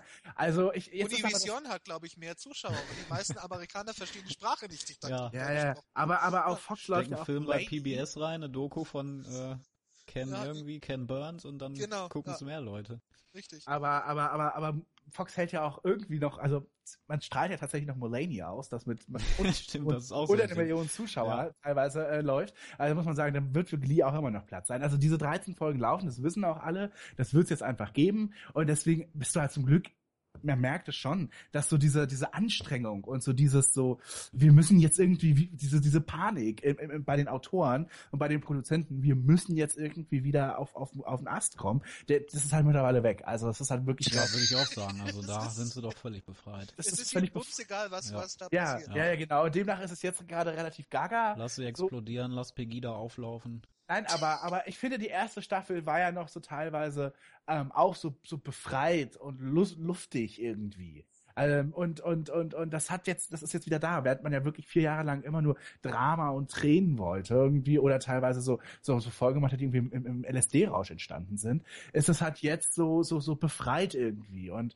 insofern, ich finde es halt ganz sympathisch und es kommt einem wirklich so vor, als ob man irgendwie dem offenen Kanal mal bei einer echt guten Sendung gerade zuguckt. Also es kennt halt gerade wirklich sehr wenige und man freut sich, wenn man im IMDb-Forum zwei Themen, zwei noch Themen dazu findet. Also es kommt mir wirklich so ein bisschen vor, wie, wie, wie, äh, wie so ein kleiner Klüngel, der, der noch so zusammenhängt. Und das finde ich total sympathisch. Und, und warum, warum soll Glee eine Serie über Outsider nicht als absoluter Outsider zu Ende gehen? Ich finde das, Ja. ich finde das okay. Ja, macht ja nichts. Eben, genau. Und deswegen, deswegen, äh, Aber ist- äh, kann, ich mal- wollte aber nur sagen, wer Ja. weiß, äh, es kann schon theoretisch sein, dass das mit Empire, wenn es wirklich zu abgedroschen wird. Ja. Ich meine, ganz ehrlich, Empire, machen wir uns mal nichts vor. Wir sagen, die, das Story, die, das- wie die Art des Storytelling ist vielleicht inspiriert von, von den guten Premium-Serien im, im, im, im Pay-TV. Das mag alles sein, aber es ist trotzdem natürlich wirklich äh, nur eine Soap und ich bin auch voll dafür. Ich will da gar nicht irgendwie jetzt dieses mega anspruchsvolle ähm, Fernsehen da haben. Und ich persönlich freue mich auch schon auf den bösen Zwillingsbruder und äh, wenn Ja, ja, ja. wenn irgendwie Jamal stirbt, Also, dann irgendwie auf einmal war alles, war die dritte Staffel nur ein Traum und so. Ich bin, ich Dann bin, kommt Roseanne noch. genau. Also ich bin, Ja. ich bin komplett dafür offen, aber man muss natürlich aufpassen, dass man sich so nicht total verspielt. Wenn beispielsweise, kann ich mir schon vorstellen, dass wenn man vielleicht irgendwie eine, eine berühmte Figur oder eine beliebte Figur umbringt oder was weiß ich was, und sowas wird irgendwann in den nächsten sechs Jahren passieren bei Empire, dann kann das auch ganz schnell knacken. Ne? Ja, das ist halt auch immer das Risiko bei diesen Soaps oder bei fortlaufenden Handlungssträngen. Sobald das halbwegs schlecht geschrieben ist oder sobald man Knicks äh, kommt, ein qualitativer, geht das sofort runter, die Quote. Und die Zuschauer sind dann normalerweise für immer verloren, weil es eben eine fortlaufende Handlung ist. Und das hat man bei Nashville zum Beispiel gesehen. Also das Die Frage ähm, ist halt wurde auch dann schlechter. Ja. Ja, eh, gut, also Nashville bin ich natürlich auch noch nach wie vor voll dabei, aber äh, äh, die Frage ist halt natürlich, wie viel lässt man sich gefallen? Also ich meine, es gab die eine oder andere Folge von Dynasty, die dann echt dann, äh, eine Staffel endete mal mit mit einer mit einem Massaker auf einer Hochzeit. Also ja, wo eine moldawische äh, äh, Ach, das kann Truppe ich mir auch bei Empire gut vorstellen. ja, genau, ich mir auch. Ne? Stimmt natürlich, Wedding. Gang, Gang-Sachen wird es auf jeden Fall geben. Aber, aber die Frage ist halt, ne, was, was, was lässt man sich da noch alles gefallen? Ich meine, es gab ja auch mal die Colbys äh, und, und ich glaube, das äh, endete dann auch irgendwann damit, dass die Hauptdarstellerin auf einmal von, von UFOs entf- von außerhalb entführt wurde. Und diese Storyline. Wurde leider nie, wurde leider nie aufgeklärt, weil, weil, Gott sei äh, Dank wurde weil, sie nicht weil, weil, diese, weil diese Serie dann leider auch damit zu Ende ging. Aber immerhin auch ein schönes Ende. Ich persönlich glaube, dass sie dort Alf trifft und man dort Ja, ich einfach. wollte gerade sagen, oder Baywatch Nights, irgendwie so ein Spin-off. Genau. David Hasselhoff um die Ecke. Also, also genau, ich, äh, genau, im ich Daytime. glaube, das wird uns alles erspart bleiben bei Empire. Also ich glaube, so erzählt doch heute wirklich jetzt niemand, dass man. Mm, Ich aber weiß nicht, man also muss schon äh, sagen, so- Empire hat eine extrem hohe Fallhöhe. Also ähm, das, Das ist halt durch richtig. das Hip-Hop-Milieu kann, kann ich mir schon vorstellen, dass es irgendwann mal extrem abdriftet. Und ich, würde hoffe sagen, nicht. zu Halloween irgendwie so, so ein paar, ein paar Ja, genau, so Gangkriege wie in den 90ern irgendwie. Wir, wir, wir so hatten schon, Gangkrieg hatten wir doch schon. Wir hatten doch schon einen, einen, einen, einen Drive-by äh, Ja. bei, bei schon? Ja, ja. Aber, Aber äh, ganz groß aufgezogen, so ein Crossover dann. Nee, ich könnte mir aber auch so einen Exorzismus oder so, das, könnte ich mir eigentlich schon vorstellen. Auch. Das ist irgendwie einfach eine Hauptfigur, das irgendwie Cookie vom Teufel besessen ist oder so. Und Ja, genau. so ich, ich, ich, ich, ich muss sagen, so in, in der siebten Staffel, sorry, ich sehe es total kommen. Ja. Aber ich finde es Power okay. of Christ compels you, genau. Ganz genau, ja. ja. Übrigens alles tatsächliche Handlungsstränge aus Daytime und Primetime Soaps, ja. ja. ja. Super sagen. Ich glaube bei Die Young Top and 5 Restless. Handlungsstränge der Daytime Soaps. Ja, ja, ja, ja, genau. Ja, ähm, und, und zu Nashville kann ich auch nur sagen, das geht halt auch gerade mega ab. Also es gab jetzt auch äh, eine Mid-Season-Finale und das war halt so krass, weil innerhalb von drei Minuten gab es im 20-Sekunden-Takt einen Cliffhanger. Was, das ist so schlecht. Also ich habe ja schon Mitte der zweiten oder so aufgehört, oder? Mhm. Weißt du das noch, wann ich aufgehört hatte? Nee, Mitte der ersten oder zweiten? Ende der Äh, ersten? Weiß es nicht mehr. Ich weiß es auch nicht mehr. Aber ich hatte ja aufgehört dann, ich hatte dir das ja auch erzählt, weil echt alle fünf Minuten ein Cliffhanger kam. Also da war halt die Szene und dann kam der Cliffhanger und dann kam die nächste Szene und dann der nächste Cliffhanger. Also irgendwann wurde es echt krank. Also das war, äh, das war jetzt hier in, in, der Hälfte der dritten Staffel, war das halt mega krass, weil es war wirklich so, oh mein Gott, wird sie sterben? Oh mein Gott, er ist nicht der Vater. Oh mein Gott, äh, äh, sie, sie, sie wird Haben von die dann auch Freund- so schlecht immer auf die Augen gezoomt? Ja, absolut, das war sie das dann so sich das- rumdreht, das- so das halt. das Programm. Boah, das Leute, einzige ja genau, dann der Ton noch, ja. Das einzige, Achtung, Spoilergefahr für alle Nashville-Fans, was halt relativ geil war, war auch innerhalb von, wirklich jetzt kein Witz, von 50 Sekunden hast du erfahren, dass am Tag der Hochzeit Raina die, ähm, die, die, die ähm, Verlobung, beziehungsweise eben äh, die, die, die baldige Ehe mit, äh, mit, mit, mit Luke ähm, cancelt. Sie sagt ihm, ich heirate dich nicht und sie fährt zu Deacon. Äh, und gleichzeitig sehen wir, dass Juliet Barnes Avery heiratet. Mit einem schwangeren Bauch, weil nämlich Avery der Vater von Juliets Kind ist. Was natürlich daran liegt, dass Hayden Panettiere eben zu dem Zeitpunkt der Dreharbeiten schwanger war.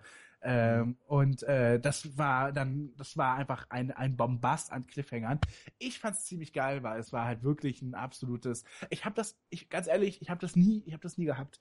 Ich habe ähm, nie Soaps gesehen und ähm, jetzt kommt halt so alles auf mich, bricht es so auf mich rein. Ich find's super. Ja.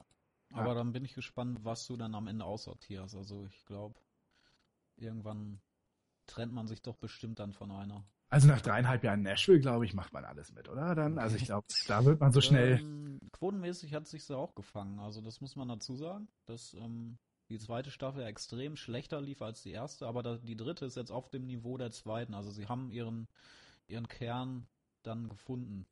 Ich bin mir eigentlich auch ziemlich sicher, dass es verlängert wird, ja. Ja, das wird verlängert, glaube ich auch. Auch, auch durch die Originalmusik und, und Ja. so weiter. Ähm, Sind die eigentlich, nee, auf Tour sind die nicht, ne? So wie Glee damals. aber es gibt äh, Konzerte im Grand Ole Opry Ah. einmal. Also gab's jetzt, glaube ich, zwei insgesamt, Ah, cool. ja. Witzigerweise war Connie Britton leider nie dabei.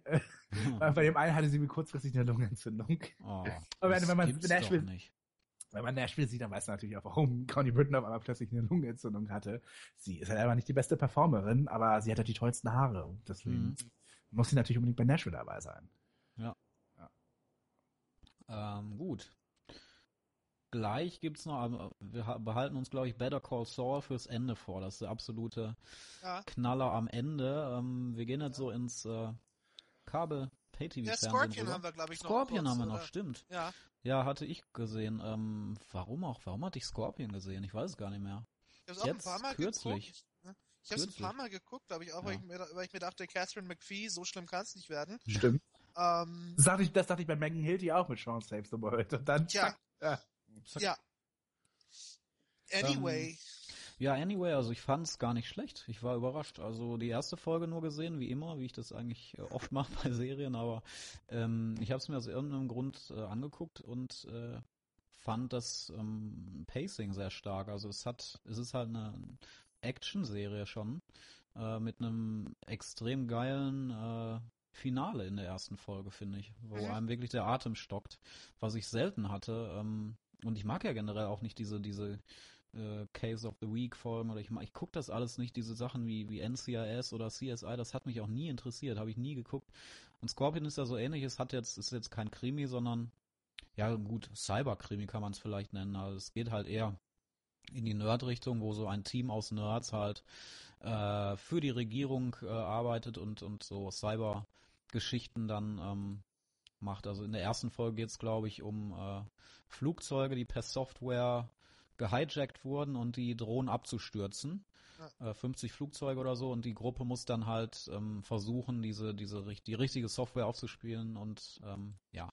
Catherine Das- McPhee bei 200 km/h auf dem Beifahrersitz war meine Lieblingsszene. Ey, das ist, das ist wirklich Die, die, die unfassbar. nur noch schreit. Ich, ich, Ja. ich glaube, ich hatte das dann als Bildschirmschoner die nächsten, Das die ist sehr nächsten gute Tage. Nur, Idee, nur, ja. nur diese Serie, äh, nur diese Szene, das, das war mein Lieblingsmoment. Ja, also es, es, es, es hat schon was Geiles. Also ich finde, ich finde schon die Typen auch ziemlich geil, Ja. äh, die das machen, obwohl die halt wirklich auch sehr aus Kli- Wollte ich Klischee-Versatz sagen, ja. stehen. Ja, Ja. Also da ist der Top-Psychologe, da, äh, der, der, äh, der, der, der super Leute analysieren kann, was sie machen. Da ist der, Die der, Asiatin, der Ma die, die Asiatin, die, Nerdin glaub ich, alle Maschinen baut oder und so, äh, genau. Flanellhemd natürlich an.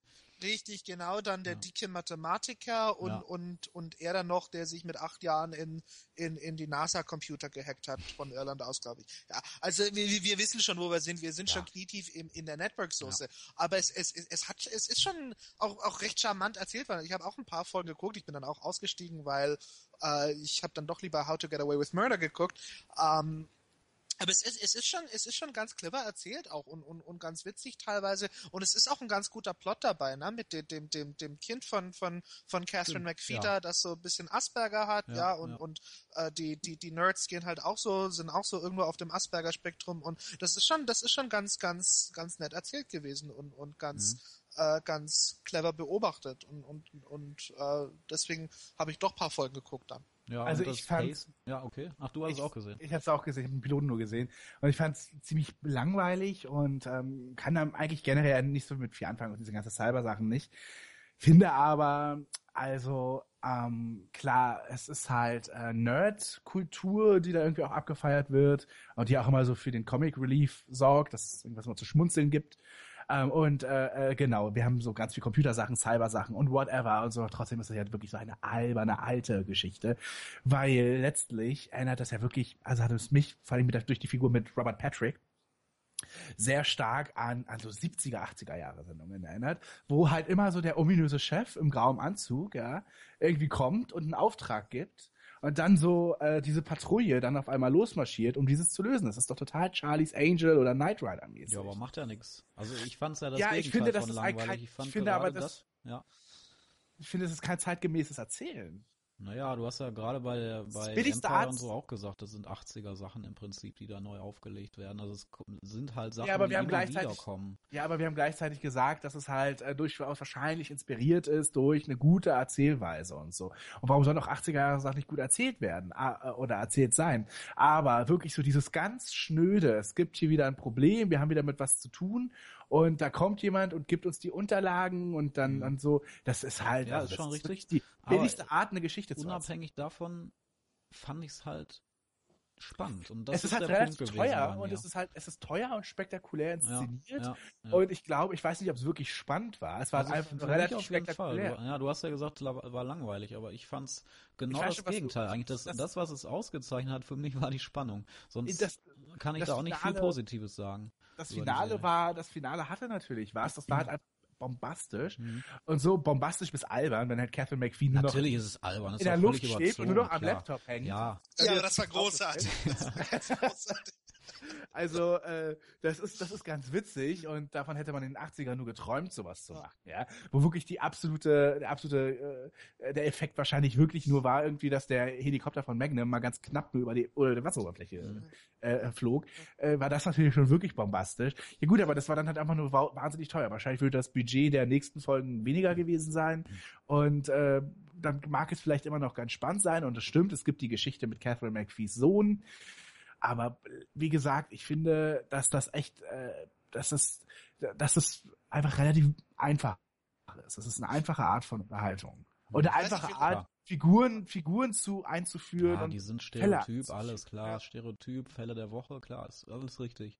Ich weiß nicht, vielleicht ist das, ja, vielleicht ist ist das nur so ein Fetisch von mir, Catherine McPhee gerne in Ausnahmesituationen zu sehen. das ist, Nee, dann ist es deine Ja, Show. das ist- dann ist ja. deine Show. ja, ja. Und ich mag Also, sie auch ganz ziemlich gerne. Schick mir mal das Wallpaper rüber. Dann müssen wir es online stellen hier bei Ja. uns, bei ja, äh, uns auf der Seite. genau. Ähm, nee, aber mh, ja, ganz kurz, äh, wenn du doch mehr Folgen gesehen hast, bleibt es so, so, also du fandst jetzt dann auch halbwegs spannend, wenn du kurz zumindest ein bisschen Ja. weiter geguckt hast. Bleibt es so vom Pacing her, also dass es so mit, einer, mit einem coolen Finale immer ist oder, oder wird es irgendwie langweiliger? Also es, es wird nicht mehr so ganz exorbitant, dass Catherine Ja, McPhee da irgendwo hängt und, und brüllt, äh, sondern es, es ist dann eher so, äh, man muss Leute mit einem Virus im Einkaufszentrum aufhalten Ah, oder so. okay. Also es geht dann in die Richtung. Das Pacing ist immer noch gut und es, es passiert sehr viel und es, auch, es wird auch sehr schnell erzählt. Es wird nur nicht mehr so, so, so spektakulär wie da, wie da im Piloten. Aber immer noch sehr viel mit Catherine McPhee in Ausnahmesituationen, was für Geil, mich der USB dabei. dieser Ja. Sendung ist. Ja. Also, ja, ähm, das ist so eine, das, das ist so eine typische Serie, die ich weiter gucken würde, wenn ähm, sie halt mal irgendwann bei meinem ähm, Video-on-Demand-Anbieter Mhm. verfügbar. Also wenn es bei Netflix irgendwie im Sommer ist, bei Amazon oder sowas. Ich würde es halt so, so nebenbei mal gucken, wenn ich gerade halt Ja. Bock habe auf so Gehirnausunterhaltung. Ich So gucke immer ab und zu mal rein. Also Ja. es macht doch nichts, wenn man mal zehn Folgen verpasst oder Ja, ja, so. klar, also da, ich da mal. passiert nichts. Ja? Ja. Also immer mal wieder so reingucken ist ganz nett, aber es ist jetzt, es ist jetzt nicht die die die Speerspitze der der Ja, Fernsehunterhaltung. deswegen. also Also, ich würde so nebenbei mitnehmen, wenn es mal Ja. irgendwo online kommt, aber ja, stimmt schon. Äh, so, jetzt ab ins, ins Pay-TV. Genau. Ka Kabelfernsehen, wie gesagt. Better Call Saul am Ende. Äh, Marco Polo ganz kurz vielleicht, ist, äh, wo wir gerade Netflix schon angesprochen haben, ist eine Netflix-Serie, extrem viel Promo gemacht im letzten Jahr, startete im Dezember. Ähm, ja, Marco Polo, wie gesagt, geht um den berühmten Reisenden, äh, beziehungsweise äh, um die, um die Vorgeschichte schon fast. Also ähm, Marco Polo, der, der Händler, wird mit anderen Händlern zusammen gefangen genommen, an den, an den äh, Hof des Kublai Khan gebracht und ähm, wird dort äh, ja erstmal Sklave und später immer, also es kristallisiert sich dann so heraus, dass er Berater wird, quasi so persönlicher Berater dieses Kublai Khan und äh, das ist basiert auf einer wahren Geschichte. Es erzählt halt die jungen Jahre des Marco Polo. Historienserie eben extrem aufwendig produziert mit riesigem Budget, ähm, was man auch sieht, was auch gut ähm, eingesetzt wurde, äh, hat mich aber nicht gepackt. Also muss ich ganz ehrlich sagen, äh, obwohl ich eigentlich so historischen Stoffen nicht abgeneigt bin, äh, bin ich nach vier Folgen, glaube ich, ausgestiegen. Also das war auch interessant. Ich habe Marco Polo angefangen, dann äh, so bestimmt irgendwie zwei Wochen, drei Wochen gebraucht, bis ich Marco Polo, also bis ich diese vier Folgen mal gesehen hatte, irgendwie immer keinen Bock gehabt oder so. Sondern dann habe ich äh, House of Cards angefangen, ne, Julian? Und Ja, Bin ich House absolut of bei Cards, dir. wirklich die erste Staffel an einem Wochenende durchgeguckt. Ja, das ist genau. echt, da habe ich so gebingewatcht und da erkennt man dann den Unterschied. Wenn ich dann so nach im Nachhinein gedacht habe, ey, ich habe für Marco Polo für vier Folgen habe ich irgendwie zwei Wochen gebraucht und House of Cards gucke ich an, an zwei Tagen durch. Also da merkt man dann einfach, dass Marco Polo dann nicht so meine Serie war. Also es, ja, ist dann so. Es war halt äh, langweilig, träge. Es, ähm, Marco Polo spielt auch gar keine große Rolle ne, in diesen vier Folgen, äh, die ich gesehen hatte. Er ist da eher hier im Hintergrund. Es geht halt um Intrigen und um, um Machtkämpfe. Und äh, ja, irgendwie habe ich das Gefühl, das schon alles gesehen zu haben. Und interessante Handlungsstränge werden halt komplett fallen gelassen oder gar nicht ausgearbeitet. Also in den ersten beiden Folgen ähm, ging es schon um einen Bruderzwist. Also dieser Kublai Khan hat halt irgendwo ein Außenlager, wo der Bruder äh, ja die Stellung halten soll und dieser Bruder intrigiert dann gegen seinen Boss sozusagen, also gegen seinen Bruder wieder. Und ähm, das ist ähm, in der Historie, glaube ich, eine Geschichte, die sich über vier Jahre hingezogen hat und äh, die auch wert gewesen wäre, aus, auszuarbeiten wirklich in der Serie. Und da geht man mal so, da rollt man wirklich mit so einer Dampframme drüber in, und das ist in zwei, drei Folgen gegessen, diese Geschichte. Und die wäre wär mal interessant gewesen. Ja. Ich, ich habe damals deine Besprechung äh, gelesen und habe es dann gar nicht angefangen, Ja. weil ich schon Ja. dachte, das, das wird nichts. Ja, ist schade, weil es ist halt vertanes Potenzial, fand ich. Ja. Also so viel dazu, ihr habt es, glaube ich, beide nicht gesehen. Ähm, ja. Schade, aber Netflix hat ja gute andere Sachen. Äh, Richtig. Zum Beispiel ja. House of Cards am Ja. 27. Februar. Wo wir, glaube ich, ähm, ja, überlegt hatten, da heute drüber zu sprechen, weil ich es ja gerade präsent habe, aber da brauchen wir echt einen ganzen Podcast für. Ne? Ja, also da gibt es Ja. so viel, was man da erzählen kann Ja. drüber. Ähm, Genau. Ja. Und der Podcast kommt dann so in ein, zwei Jahren. Also, wir haben ja so zur- viel angekündigt. Zur, zur, zur sechsten Staffel, wenn, genau. Francis Underwood mittlerweile Generalsekretär der. UNO ist oder so. Ja, das wäre doch mal was. Oder griechischer Präsident oder so. Ja, oder von der Weltbank oder so. Ja, das, ja, hat was. Genau. Ähm, 12 Monkeys, kann ich auch ganz kurz drüber reden. Hat, glaube ich, auch keiner von euch gesehen, ne? Nee. Äh, ja, ist eine Neuinterpretation der, des Films, also es ist kein Sequel oder Prequel oder irgendwas, was äh, kohärent ist mit dem Filmuniversum, sondern es wird einfach die, die Grundstory dieses Films von damals genommen mit Bruce Willis und neu ähm, ja, interpretiert mit neuen Darstellern. Es macht eigentlich genau das Gegenteil des Films. Es, ähm, ja, also die Themen, die im Film angesprochen werden, so, so äh, Identitätsfragen äh, und ähm, diese ganzen Sachen, was ist Menschlichkeit, das wird halt in der Serie gar nicht angerissen, es ist eher auf Action getrimmt. Kurz gesagt, wer den Film mag, sollte die Serie, glaube ich, liegen lassen. Wer generell Science Fiction mag, könnte reingucken und sich eventuell daran freuen, aber für mich ist es nichts. Der Film hatte auch echt so philosophische Anwandlungen, fand ich, und davon hast du also gar nichts in der Serie. Also es ist halt, ja, Action eigentlich, Sci- Sci-Fi-Action. Ja, Habe ich auch da, habe ich auch deine Besprechung gelesen und dann nicht geguckt. Ja. ja, das geht Genau. mir bei deinen auch so, bei Gallivant oder so. Oder was hattest du letztens, wo was ganz schlecht weggekommen ist?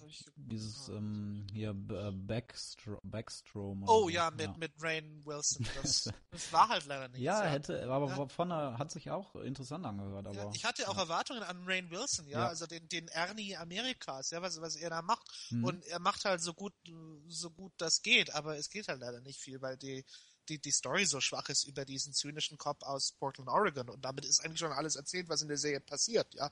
Ja. Also, nee, war nix. ja, Können wir vergessen. aber jetzt ähm, kommen wir zu den Hochkarätern, glaube ich. The Man in the High Castle. Ein Genau. Amazon-Pilot. Wir können vielleicht kurz über andere Amazon-Piloten auch noch reden. Ich habe ein paar gesehen. Den nicht, aber der hat mit Abstand die besten Kritiken, mit Abstand die höchsten äh, Viewerzahlen und ich bin mir hundertprozentig sicher, dass das in eine Serie geht. Also es ist halt immer diese Amazon Pilot Season, wo Amazon ähm, mehrere Pilotfilme online stellt und die Zuschauer halt abstimmen können darüber, welche von denen dann in Serie gehen. Und Man in the High Castle ist einer davon. Genau. Auch der einzige, den ich gesehen habe. Ich habe Ja. die, die anderen alle nicht gesehen. Ähm, ja, also für, für mich absolut verdient. Es ist eine, eine Riesennummer. Also, also kurz zum Inhalt. Es basiert auf, basiert auf dem äh, gleichnamigen Roman von Philip K. Dick, der Ach, ist 19 tatsächlich? Hä? Ja, Wirklich? genau, Wow, das das wusste ich 19 gar nicht. ja, Philip K. 19 Dick ist ja extrem, äh, extrem dankbar, immer solche Sachen äh, verfilmen, äh, dass Ja. solche Sachen verfilmt werden, weil Philip K. Dick Geschichten sind immer die besten. Also Minority Report, Ja. was haben wir denn Wallace gibt's noch. Ja, genau. genau also ähm, riesige Science Fiction. Blade Runner ne? natürlich. Genau. Ja. Genau, und das, das ist eben eine, eine, ähm, ist eine, einer seiner Romane gewesen, jetzt adaptiert Ah, äh, für Amazon. Es ist so ein, so ein großes Was wäre wenn Szenario. Was wäre, wenn die Achsenmächte den Zweiten Weltkrieg gewonnen hätte? Und das, was, was Dick da eben entwirft am Anfang ist, die ganz alles von der Ostküste der USA bis hin in den mittleren Westen, bis zu Texas und Kansas, wäre das Greater Nazi Reich.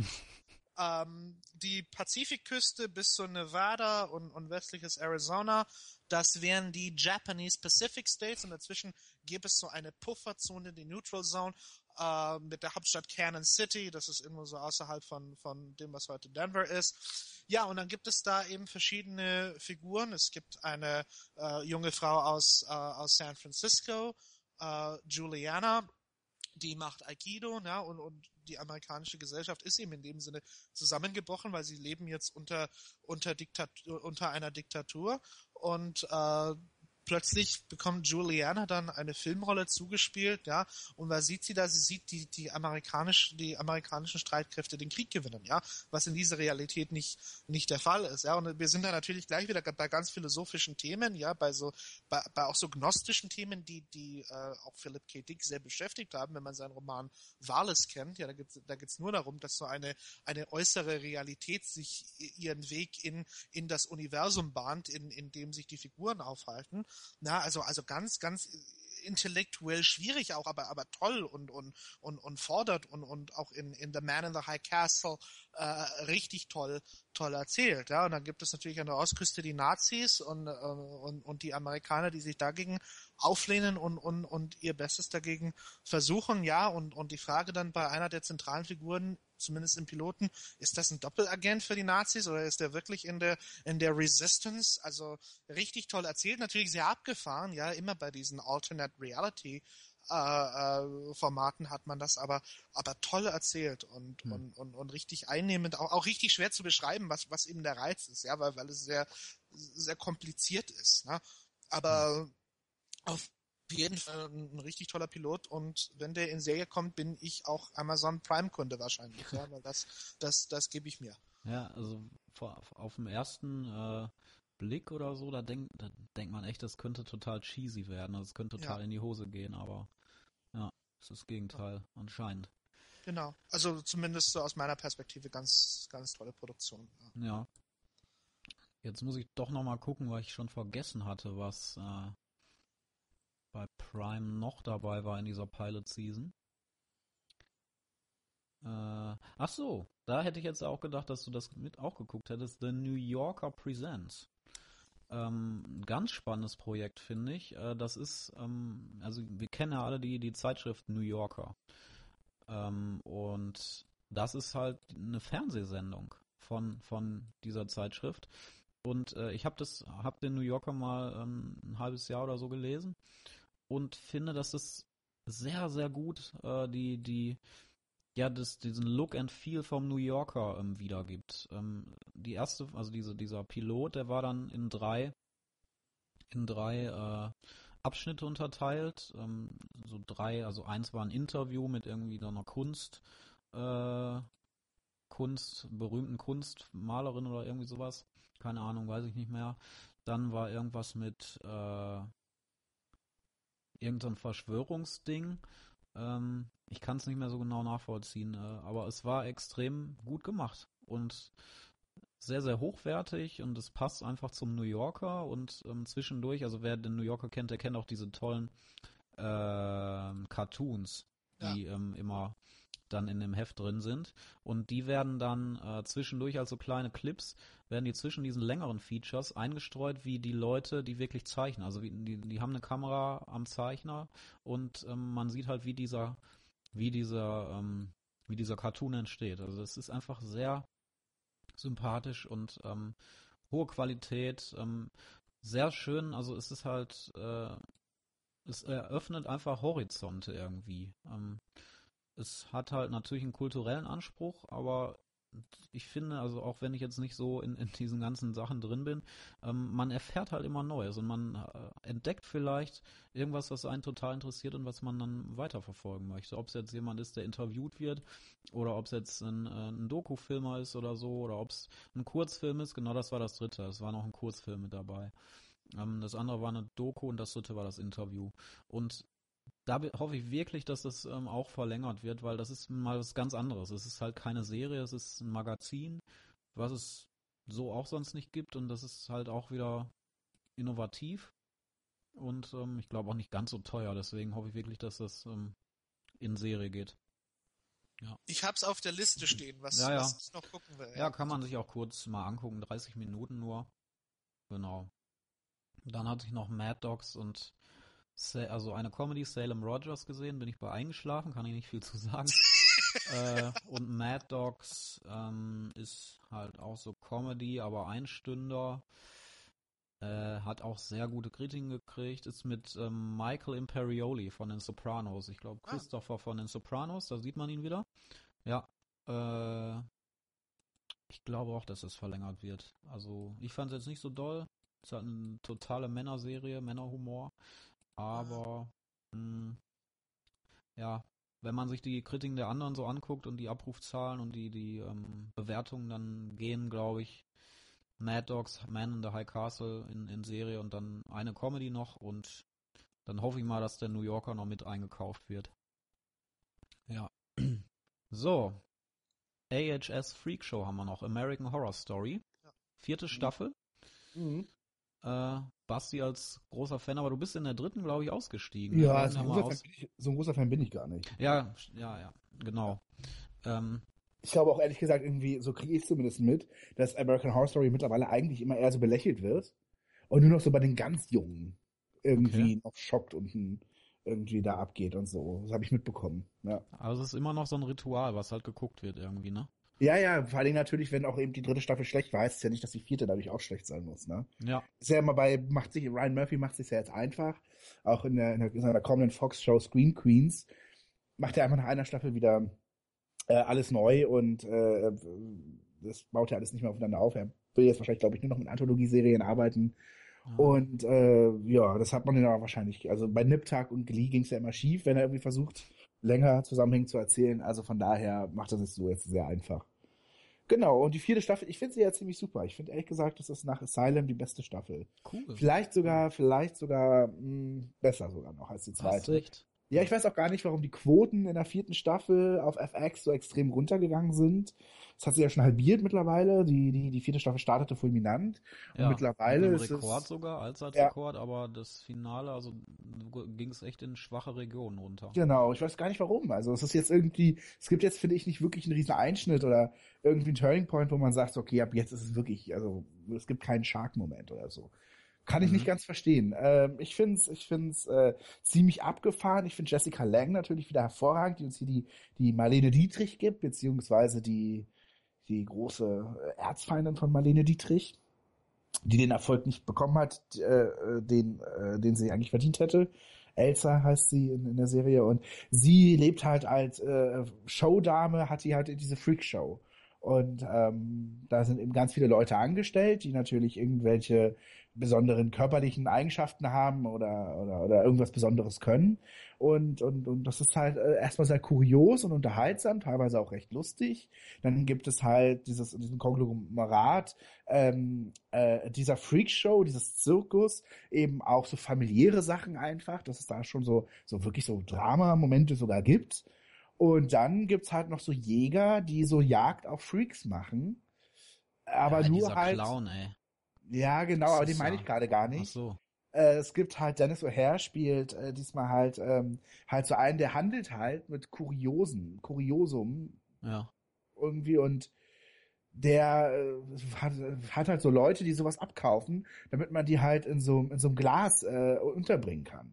Also die dann eben ausgestellt werden, so lustige, lustige, deformierte Sachen so am Körper. Und deswegen macht er halt einfach Jagd auf die, um die zu verkaufen, die, die, die, die Leichen der, der Freaks, damit die ausgestellt werden können. Das ist die kleinste Frau der Welt, das ist, das ist und, und so weiter. Ja, und ähm, das, so, das ist so grob. Ach ja, und dann gibt's noch einen, einen, einen Serienmörder im, im, im, im, in der Umgebung, der mordet halt. Ja. Das ist nicht der Clown. Was? Ach so. Nee. Ja, aber was ist denn mit dem Clown? Ey, der ist ja unfassbar gewesen. Also ich habe auch nur John wieder Carroll. eine Staffel, eine Folge gesehen leider. Ja. Aber der, der war ja wohl mal das heftigste, was, was ich bisher in, in American Horror Story als Monsterfigur so gesehen habe. Ja, das stimmt. Das ist schon wirklich eigentlich so das Schlimmste, was man sich ausmalen Ja, kann. echt, ey. Wie er aussieht und so. Das finde ich auch. Das Vor allem ist musst du, halt- mal, musst du mal gucken, äh, wenn er diese Maske, die er unter, im Unterkiefer hat, abnimmt. Das ist Okay. echt heftig, ja. Also- Aber äh, ich, wenn ich das als Kind gesehen hätte, da hätte ich. da, Allein in der ersten Folge, das ist jetzt auch nicht gespoilert oder so, er, er nimmt halt Kinder zur Geisel Ja. und sperrt sie im, im, äh, im verlorenen Wald in, in so einen Wohnwagen, in so einen Käfig ein, wie, wie äh, Hänsel und Gretel quasi. Und äh, boah, und dann rüttelt der da so an den Gittern die ganze Zeit, steht da so Angesicht zu Angesicht mit den Kindern, rüttelt wie wild in, an diesen Gittern rum. Das ist echt verstörend. Aber es gibt auch noch einen anderen, eine andere Figur, so ein junger Dandy, der mit seiner Mutter, das ist wirklich trashig, mit seiner Mutter, das ist halt äh, Francis Conroy, ähm, lebt er halt in so einem riesigen Haus und die Mutter verhätschelt ihn halt total. Also der ist halt so 20 und, ähm, und, und, und, und der wird halt fast noch so gefüttert irgendwie. Ne, nicht ganz so, aber halt so gepampert irgendwie. Und ähm, Spielzeuge sind noch in seinem. Zimmer. Ist jetzt nicht besser als gefüttert. Nein, aber gepampert im englischen Sinne. Ja, okay. Von wegen, wie sagt man da? Also versorgt. Verhätschelt. Also, verhätschelt, all das, genau. Wer war nochmal Francis Conroy? Ach, die Ja, alte, ganz alte, ne? Ruth, Ruth äh, Fischer aus Sexy Under auch, ja. Ja. Genau. Und äh, die ist, äh, äh, ja, das ist halt so eine ganz eigenartige Beziehung, die die haben. Und er ist halt auch ein Mörder und bringt dann halt auch irgendwann seine Haushälterin um. Und der trifft dann eben auf diesen Clown im Wald durch Zufall und ist dann ganz fasziniert davon und äh, will dann sozusagen mit ihm gemeinsam morden. Hm. Genau. Und der ist halt noch eine ziemlich wichtige zentrale Figur, denn er verliebt sich in eine der Two-Headed Girls. Oh, das ist aber auch ein genialer Charakter. Ja, das ist so, ja. Also, genau, ähm, Sarah Paulson spielt halt Dot und Betty, die halt ähm, Zwillinge sind, die halt äh, genau auf einem Körper sitzen. Also das sind zwei Köpfe auf einem, auf einem Frauenkörper. Also viele sind so ein bisschen enttäuscht. Ich persönlich verstehe es nicht. Ich fand Coven, die dritte Staffel, ziemlich schwach. Mhm. Ähm, und äh, ich mag Freak Show gerne. Ich finde ich find Kathy Bates auch super als bärtige Lady und ähm, das, das ist einfach äh, Die Musical-Nummer fand ich großartig in der ersten Folge. Genau, da gibt's ja genau. mehrere, da ich. gibt's von. auch mehrere von, ganz genau. Äh, und ich mag halt auch so dieses, da kommt so viel zusammen, dieses familiäre, äh, äh, dieses, also es ist ja auch so uramerikanisch, ne? Diese Schaustellersachen, diese Freakshow und so, das ist ja eigentlich amerikanisches Kulturgut. Und irgendwie habe ich da eine Schwäche für. Und ich mag auch so dieses auf Wanderschaft leben in einer Gemeinschaft, diese Ausgesetzten, die halt gemeinsam für sich eine Familie sind. Mhm. Die Ja, die halt auch für quasi Anerkennung kämpfen irgendwie. Zumindest Ja, hat sich das genau. angedeutet in der ersten. Ja, ja, Ja. genau, genau. Und ähm, ja, das ist ganz doll so, richtig, genau. Es geht auch so darum, wer ist nach außen der Freak und wer ist der innere Freak, weil er vielleicht Mörder ist oder weil er schwul ist. Also es gibt dann auch noch eine Figur, ähm, die, die ein sehr starker Mann halt einfach ist und der ist schwul und, und der trägt eben seine, seine Freakness nach innen irgendwie so in dem Dreh. Es klingt natürlich total, es ist natürlich, geht natürlich nie wirklich weit, weil, ganz ehrlich, dafür ist halt echt auch nur eine Ryan Murphy-Produktion. Aber ähm, ich finde es schon sauunterhaltsam. Bin aber auch noch nicht durch mit der vierten Staffel. Also wer weiß, was da noch äh, kommt, aber äh, es sind nur noch drei Folgen, die ich vor mir habe. Ja. Ich würde da auf jeden Fall mit dir äh, komplett mitgehen. Ähm, die zweite Staffel war die beste. Ähm, die erste war okay und die dritte hattest du mir auch erzählt, da hast du in der Mitte abgebrochen. Ja, ja. hm. Ich, es, es ging mir Zweite. ähnlich. Also ich habe echt. Ähm, Ich glaube, wir haben beide Mitte- noch, Ja, wir haben beide, glaube ich, haben noch die, ähm, die Fleetwood Mac Folge geguckt. ja, Ne? ja, Genau, ich glaube, es war Folge 9. ja. Also also, jetzt lange ja. durchgehalten. Ja, ich habe mich auch wirklich durchgequält, dann doch durch die gesamte Staffel. Das hat bestimmt ein, zwei Monate gedauert, diese vier Ja. Folgen zu gucken. Das lohnt auch nicht mehr wirklich. Also, ähm, nö. Also das war schon äh, ein Schwachpunkt, ja. Ja, aber es war die erfolgreichste, ne? Lustig. Ähm, das stimmt. Es war halt auch irgendwie die komplexeste. Also du hast echt irgendwann nicht mehr Ja. ge gecheckt, irgendwie was da ablief, weil da so viele Sachen passiert sind. Dann steht die wieder von den Toten auf. Ja, und- eben, das ist aber auch so willkürlich natürlich. ja, ne? genau. Lässt ja genau. eine Figur sterben und ist überhaupt vollkommen Ja. egal. Irgendwie, zack, nächste, Ja, nächste und Folge. dann ist die wieder die Böse und dann ist doch wieder irgendwie Jessica Lang die Böse und dann doch wieder Francis Conroy und das hat sich tausendmal gedreht und es, ich habe das Gefühl gehabt, die hatten ähm, einen Plot für sieben Folgen eigentlich nur und mussten den aber auf 13 ausbauen und haben quasi dasselbe, also haben halt zweimal denselben Plot irgendwie erzählt.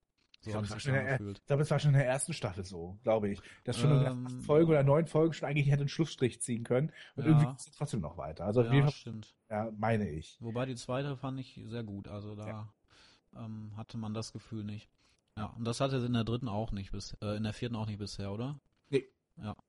Ja, also es ist bei mir auf jeden Fall gegessen, das wird auf jeden Fall ähm, geguckt. Ja. So, kommen wir zum Highlight. Der Knaller besprochen ohne Ende in dieser Woche. Ist wahrscheinlich sogar der wichtigste ähm, Serienneustart in diesem Jahr. Ich Better glaube, wir können auch ruhig sagen, das Beste kommt zum Schluss hier, oder? Das Beste Genau. kommt zum Schluss, ja. Und ich bin dann an der Stelle mal raus, ja. Ja. Bitte. Schön. okay. Ähm, Better Call Saul, ähm, das Prequel, das heiß erwartete zu Breaking Bad, was dann erklärt, warum Basti raus ist, weil er Breaking Bad nicht gefunden, geguckt hat. Ja. Und da muss ich jetzt so ein Bu einfügen, irgendwie so nachhinein. Stimmt, genau. äh, Ja, Oder wir, Also wir ganz- schneiden einfach mal- eine, eine, eine Werbung von Better Call Saul an dieser Stelle ganz kurz mal, wenn es ein Prequel mit Skylar gegeben hätte, würde ich das wahrscheinlich sogar gucken. Ja, das Mhm. ja. aber du hast auch äh, dann ähm, hier Saul Goodman nie kennengelernt, ne? Weil der, glaube ich, in der zweiten Staffel erst auftaucht Ja. bei Ja. Breaking Bad. Ja, Vielleicht, keine Ahnung. Ich habe wirklich die erste Staffel Ja, gesehen, glaub- immer mal wieder, aber ja. ja. Äh, ja, also ich kann nur sagen, es erfüllt alle Erwartungen. Es ist großartig. Ja, es, er setzt auch so ein bisschen eigentlich nahtlos an, an, Ja. an das, was Ja. man kannte von Breaking Bad. Also es ist jetzt nicht großartig anders, sondern es ist eben Saul Goodman, wie er vorher war. Ja, der war ja, du hast es ja auch geschrieben, immer so ein bisschen der Comic Relief Typ, ja. Also ein bisschen immer so der, an dem sich so das humoristisch Mhm. Vor allem in der deutschen Synchro. Da haben sie, glaube Ja. ich, die Stimme irgendwie von, von Steve Urkel oder so genommen oder Ja, David Hyde Pierce, also von Frasier. Ähm. Okay. okay. Nee, ich ich, ich kenne es nur aus, dem- aus, aus dem Original eben im Breaking Bad und da, äh, da haben die Deutschen vielleicht noch eine Schippe draufgelegt, aber er war schon auch im Original immer so, so, so der Comic Relief Typ, ja, also an dem sich das immer entladen hat, wo auch so der völlige Wahnsinn geherrscht hat in dieser Kanzlei, ja, also das ist, wo, wo, wo es drunter und drüber ging und wo dann Millionen Dollar, die man waschen musste, einfach mal so in, in so einem kleinen Fach da gebunkert wurden und, und immer waren die Nutten auf Abruf, ja, also wie das halt so ist als Anwalt in New Mexico, na, wo es, wo es sonst sehr langweilig ist. Am Ja, das- war diese Aufblasefigur, die er so auf seinem, auf seinem äh, Geschäft drauf hatte. War das nicht so? Richtig, genau, ja. diese, diese, ja, und wie man sonst so bei Autohändlern kennt. genau. genau, ja, und i- im Hintergrund so die, die amerikanische Verfassung We the People und so. Absolut, ist, natürlich, Im, ja. Im Büro natürlich, genau, im dubiosesten Anwalt, äh, Zeugnisse und Diplome nur von, von American Samoa oder so, ja, wo es, wo es, glaube ich, ein College gibt und, und da, da war er dann, wo, wo jeder Dödel sein Diplom kriegt, ja, genau, da, da war er dann zugelassen. So, und das wird jetzt, äh, diese Figur wird jetzt genommen, wird jetzt so ein bisschen vielschichtiger gemacht, habe ich so den Eindruck über die, über, über die ersten zwei Folgen und, und es wird eben so erzählt, wie er so in dieses Milieu reingekommen ist, na? Also w- muss man ja erstmal hinkommen zu Leuten wie Tuco oder Walter White als Klienten. Das ist ja jetzt nicht so nicht so normal, wie so wie er so den den den Pflichtverteidiger da gibt an, äh, am am Court am, am Court von von Albuquerque und Stück für Stück dann mal Tuco kennenlernt in der zweiten Folge. Ja, äh, der gleich wieder paar Leute da zugrunde richtet, mehr oder weniger. Ja, und Tuco es, ist halt einer, den kennt man aus Breaking Bad noch am Anfang. Genau, der, genau. Der, aus, der, aus der frühen Staffel, so Ja. der eine, so der erste Gegner, wirkliche Gegner Ja, war, von glaub ich, Walter ne? White, Ja, ja. ne? Genau. Äh, Der auch kein schönes Ende dann nehmen wird. Und, und wir, wir lernen eben diese Figuren jetzt so, so ein paar Jahre vorher kennen, ja. Also, wo kommen sie her? Wie sind sie reingekommen in dieses Milieu? Und wieso nimmt das dann so ein Ende mit ihnen, ja? Und, und, und so der ganz am Anfang von Better Call Saul sind wir aber ja, glaube ich, so im Nachklang noch von, von Breaking Bad, ja.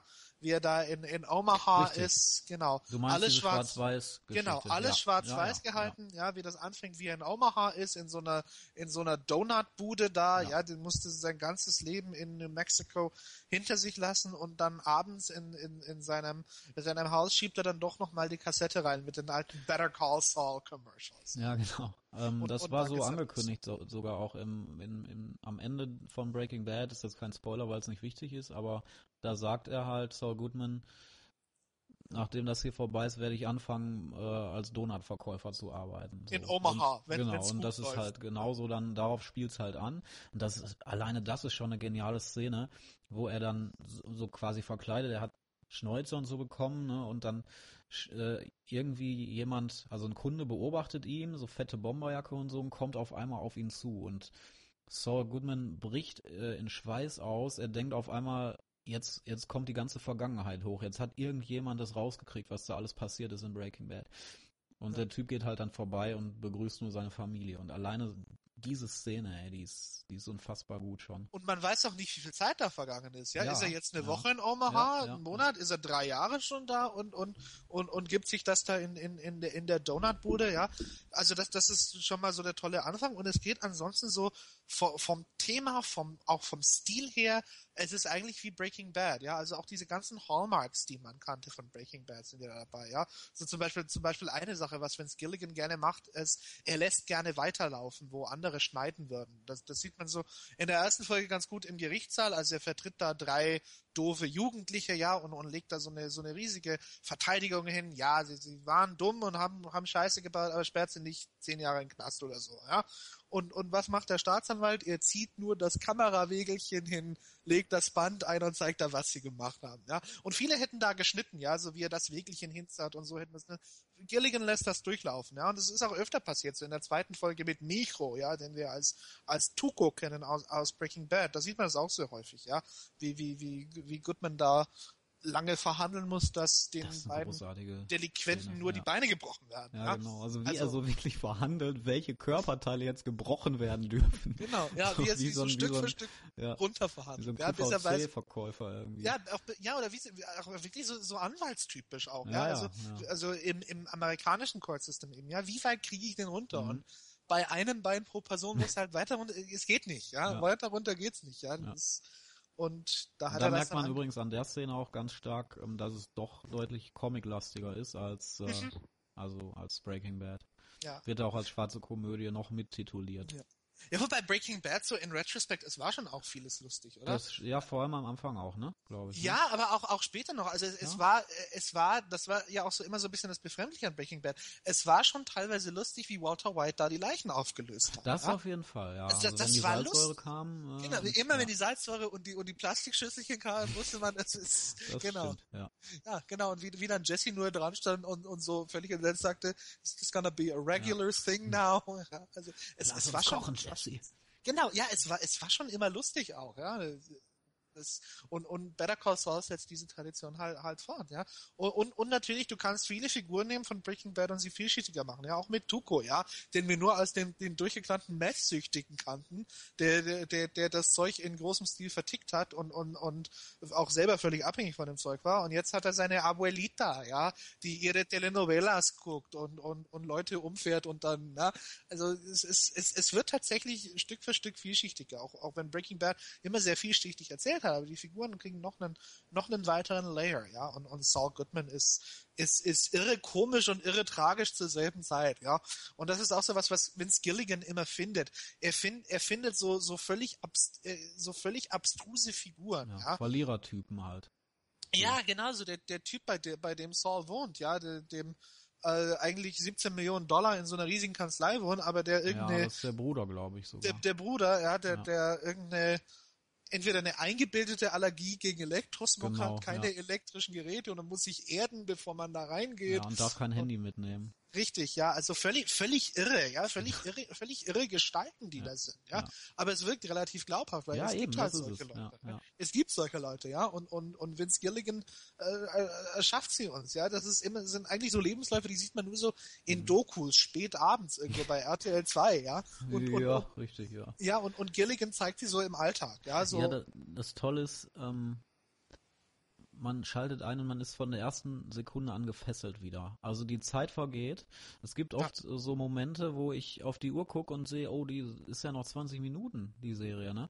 Und das habe ich bei, bei, bei Breaking Bad keine Sekunde gehabt. Also da, alleine schon dieser Handlungsstrang von Mitte der ersten bis Mitte zur zweiten Folge. Du weißt, du weißt, worum es geht. Mhm, Also es um, ja. um diese Tuko-Geschichte halt genau. da stockt einem dann wirklich der Atem am Anfang der zweiten Folge und diese Szene wieder äh, in der Wüste, die so 20 Minuten geht, einfach nur ein Setting, das Ja. ist einfach Vince Gilligan at its best sozusagen. Also das schafft nur er und das ist so eine typische Atmosphäre, die er hinkriegt, auch am Ende der ersten Folge, als ähm, äh, als Saul ähm, ja halt da zu Tuco sozusagen geht, das Ende der ersten Folge und dann äh, reingeschleppt wird in, in die in das Haus. Ich will nicht mehr verraten, aber das sind halt so typische Szenen von ähm, Vince Gilligan, wo er halt die Zuschauer erst so ein bisschen einlullt, ähm, ruhige Szene und auf einmal knallt er rein und ähm, dir stockt der Atem, weil auf einmal geht die Action sozusagen los.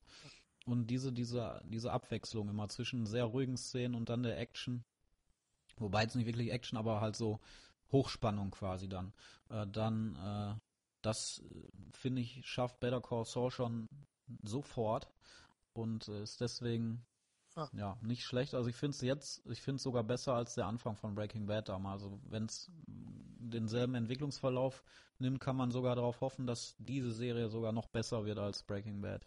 Ja. Aber da warten wir mal ab. Ja. Also wir können auch der, der Satz, alle Erwartungen erfüllt, ist ein absoluter Credit für, Ja, für die Serie. Ja, das also das ist sowieso. be besser, besser wäre.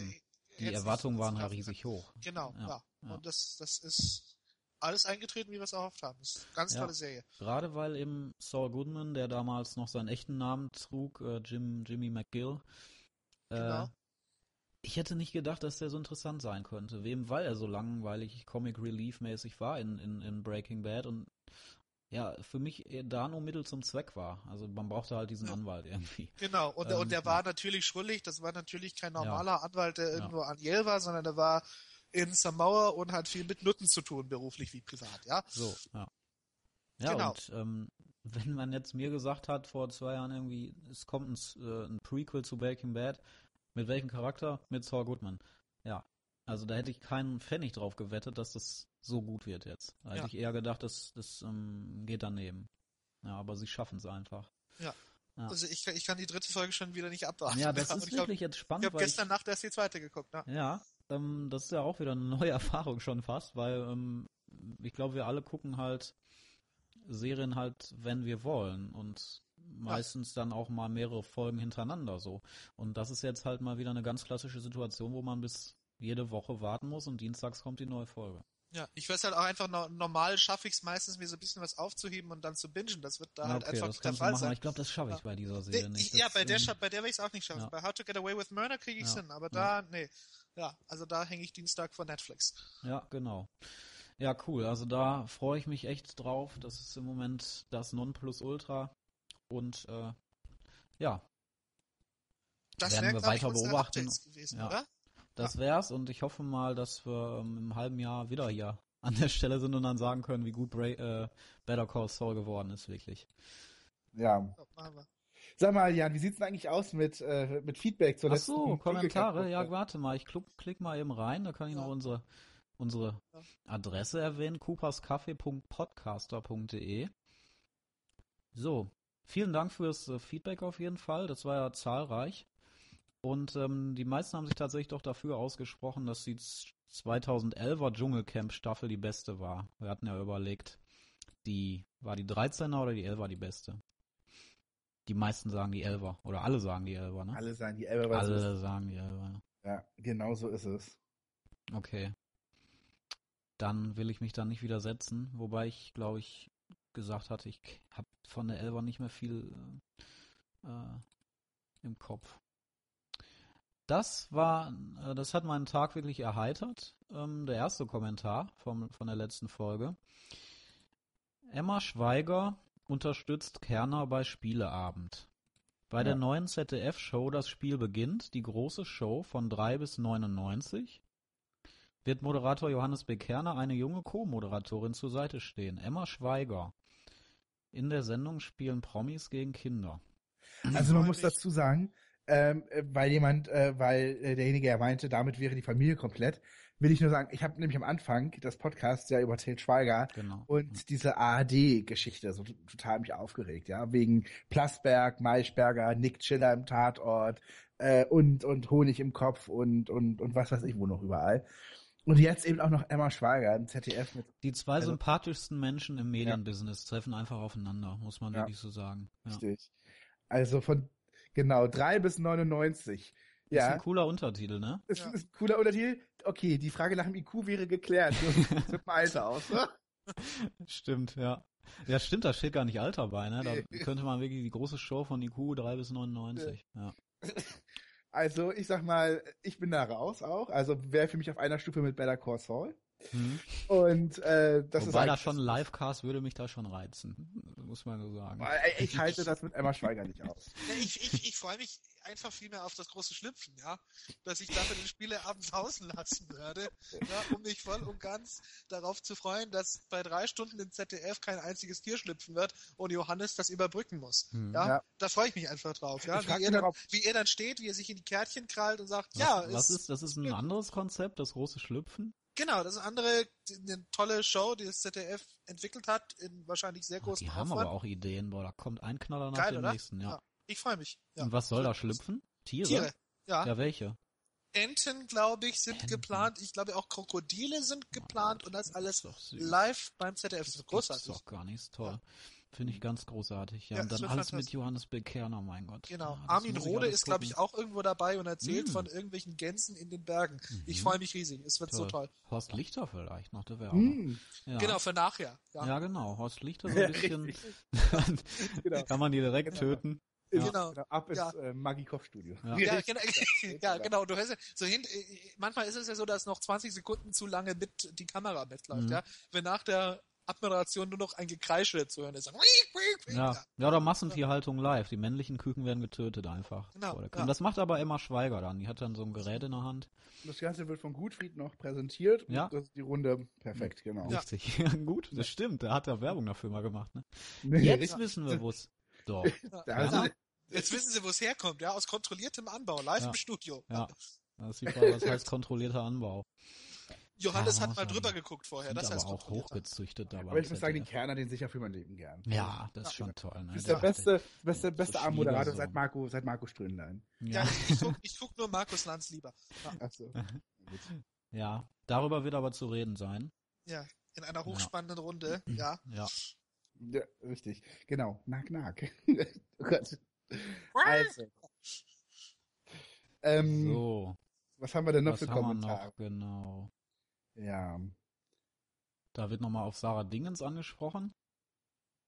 Was macht ihr eigentlich? Ja, das frage ich mich auch. Also, seit es den Fun Club ja nicht mehr gibt bei RTL 2, ist es auch mit ihrer Stand-Up-Karriere leider nichts geworden.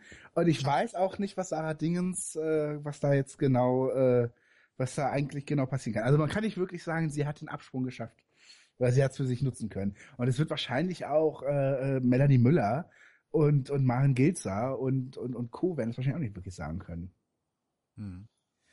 Denn machen wir uns mal nichts vor, außer vielleicht diese Renick und Ross Anthony, gab es da nie irgendjemand, der das groß für sich hat nutzen können, oder? Richtig, ja. Ich fände es ja schön, wenn Larissa so eine Serie kriegen würde, hat ja, glaube ich, auch Media schon mal ins Spiel gebracht. Grand Hotel Marold.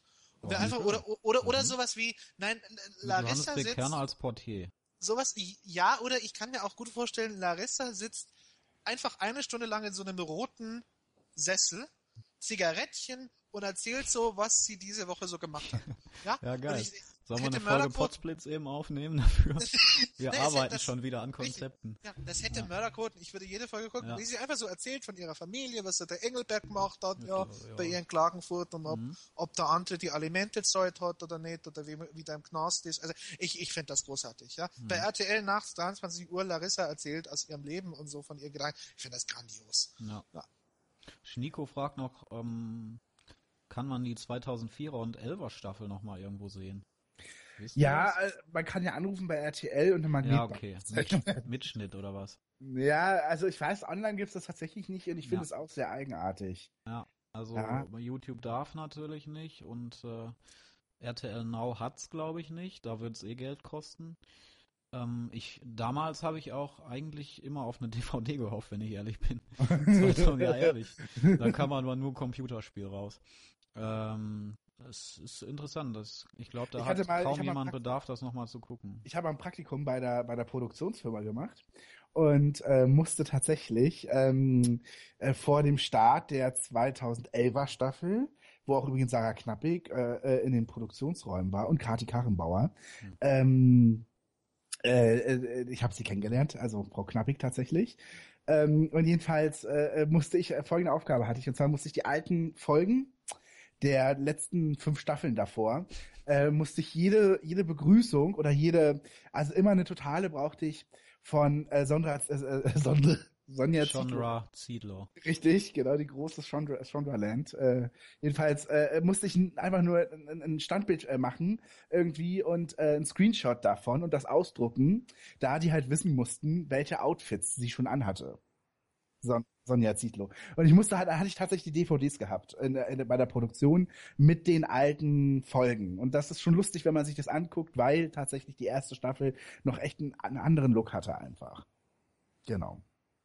Und es war halt äh, wirklich anders und so. Aber wie gesagt, meine Aufgabe bestand Wo hattest, wo hattest du die her? Die konnte man intern dann. Bekommen. Ja, eben, die hatten ja natürlich intern haben die ein Archiv und ich habe immer die DVDs reingemacht und immer von, wenn man Sonja irgendwie von oben bis unten gesehen hat, habe ich immer ein Standbild gemacht, das irgendwie ein Screenshot gemacht, ausgedruckt und dann abgeheftet, damit man immer ihre Outfits hatte. Das war, das, das, das habe ich gemacht. Neben, neben, neben äh, sowas wie die Nido lesen und so. Das habe ich auch dort und, und so weiter. Das waren schöne drei Monate übrigens. Ja, aber ich glaube, legal ist das nicht zu bekommen, außer teuer bei RTL über einen Mitschnitt. Ja, dann ähm, Julian? Ja, Julian, der ist ganz begeistert noch von dir, dass du mal die Ice Road Truckers erwähnt Ja. hast. Das oh, ist das wird mich verfolgen, glaube der ich. Pandoras Das ist- Büchse. Ja, Steve, pass auf! Ja. genau. Oh nein, Steve, wir rutschen. Ähm, die Everest-Reihe habe ich nicht gesehen. Nee, Everest. Discovery-Zeug. Das ist dann über Bergsteiger. Spiel mit dem Tod. Ja. Genau, Naja. da heißt es dann, äh, pass auf, Jake! Ja. Mhm. Ähm, also ich muss sagen, ich gucke das gar nicht. Und äh, äh, Podcast, Julian fragt, ob es einen Podcast zum Thema Abenteuer Naturdokus mal geben könnte. Expedition ins Tierreich als Das Beispiel. große Schlüpfen. Ah ja, danke für den äh, YouTube-Link. ich habe da tatsächlich reingeguckt. Heinz Sielmann äh, habe ich, glaube ich, früher sogar noch geguckt. Ja, so also alt bin ich ja noch nicht, aber das wurde ja immer wiederholt auch und so. Und mein Vater ist da sehr interessiert an, an Naturdokus, ja.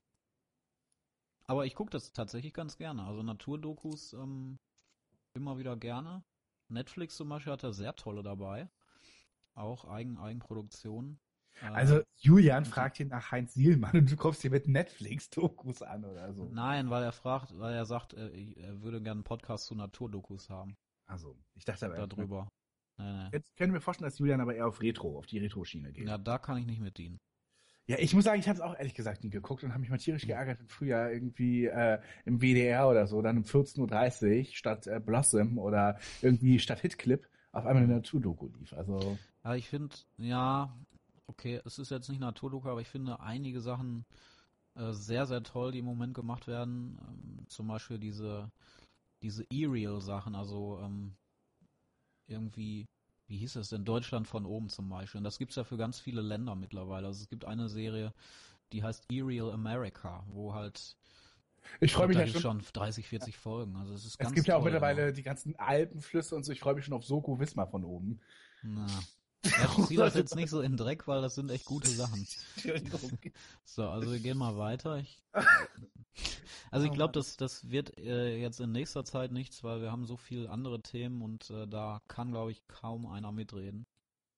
Ja, es sei denn, Und ich bin halt Glenn, auch Laie nur, also. Es, es sei denn, Glenn oder Manuel würden jetzt Ja. einfach sagen, Ja. Mensch, also da öffne ich doch gerne mal mein Naturdoku-Archiv, aber ich glaube, Hm. Naturdoku ist bei mir schon das große Schlüpfen. Also damit könnte Ja. ich dienen. Mehr leider Also ich nicht. glaube, von denen hat auch keiner dokujunkies.org runtergeladen komplett. Ähm, Frank hat eine Idee ähm, zum Thema Referenzen. Die ich nicht verstanden habe. Naja, doch, also ähm, es gibt ja immer Referenzen in, in, in Sitcoms oder Shows, sagte er auch. Also Referenzen auf andere Sendungen, glaube ich. Doch, also es ist ja auch so, dass wir in der letzten ähm, Dschungelcamp-Ausgabe durchaus über am laufenden Band geredet haben, Mhm. was dann nachgespielt wurde. Ja, das wäre zum Beispiel eine Referenz. Über, über Rudis, Rudis Postshow, wo es ja. Ja. auch das laufende Band gab. Das war dann, das war so ein Thema. Im Dschungelcamp wurde auch über Karl Dahls äh, frühere Sendungen gesprochen. Ähm, und so, da müsste ich jetzt noch überlegen, ob es da irgendwie einen griffigen Titel für gäbe. Genau, oder ob das trägt für eine Sen für einen kompletten Ich, Podcast. ich, aber- ich frage mich eher, wo da der Podcast sein soll. Also, Ja. Ja, da, da, sollen wir da reden? ja, ja. ja, da kannst, da kann man, da kann man was äh, rausbasteln. ja. Wahrscheinlich.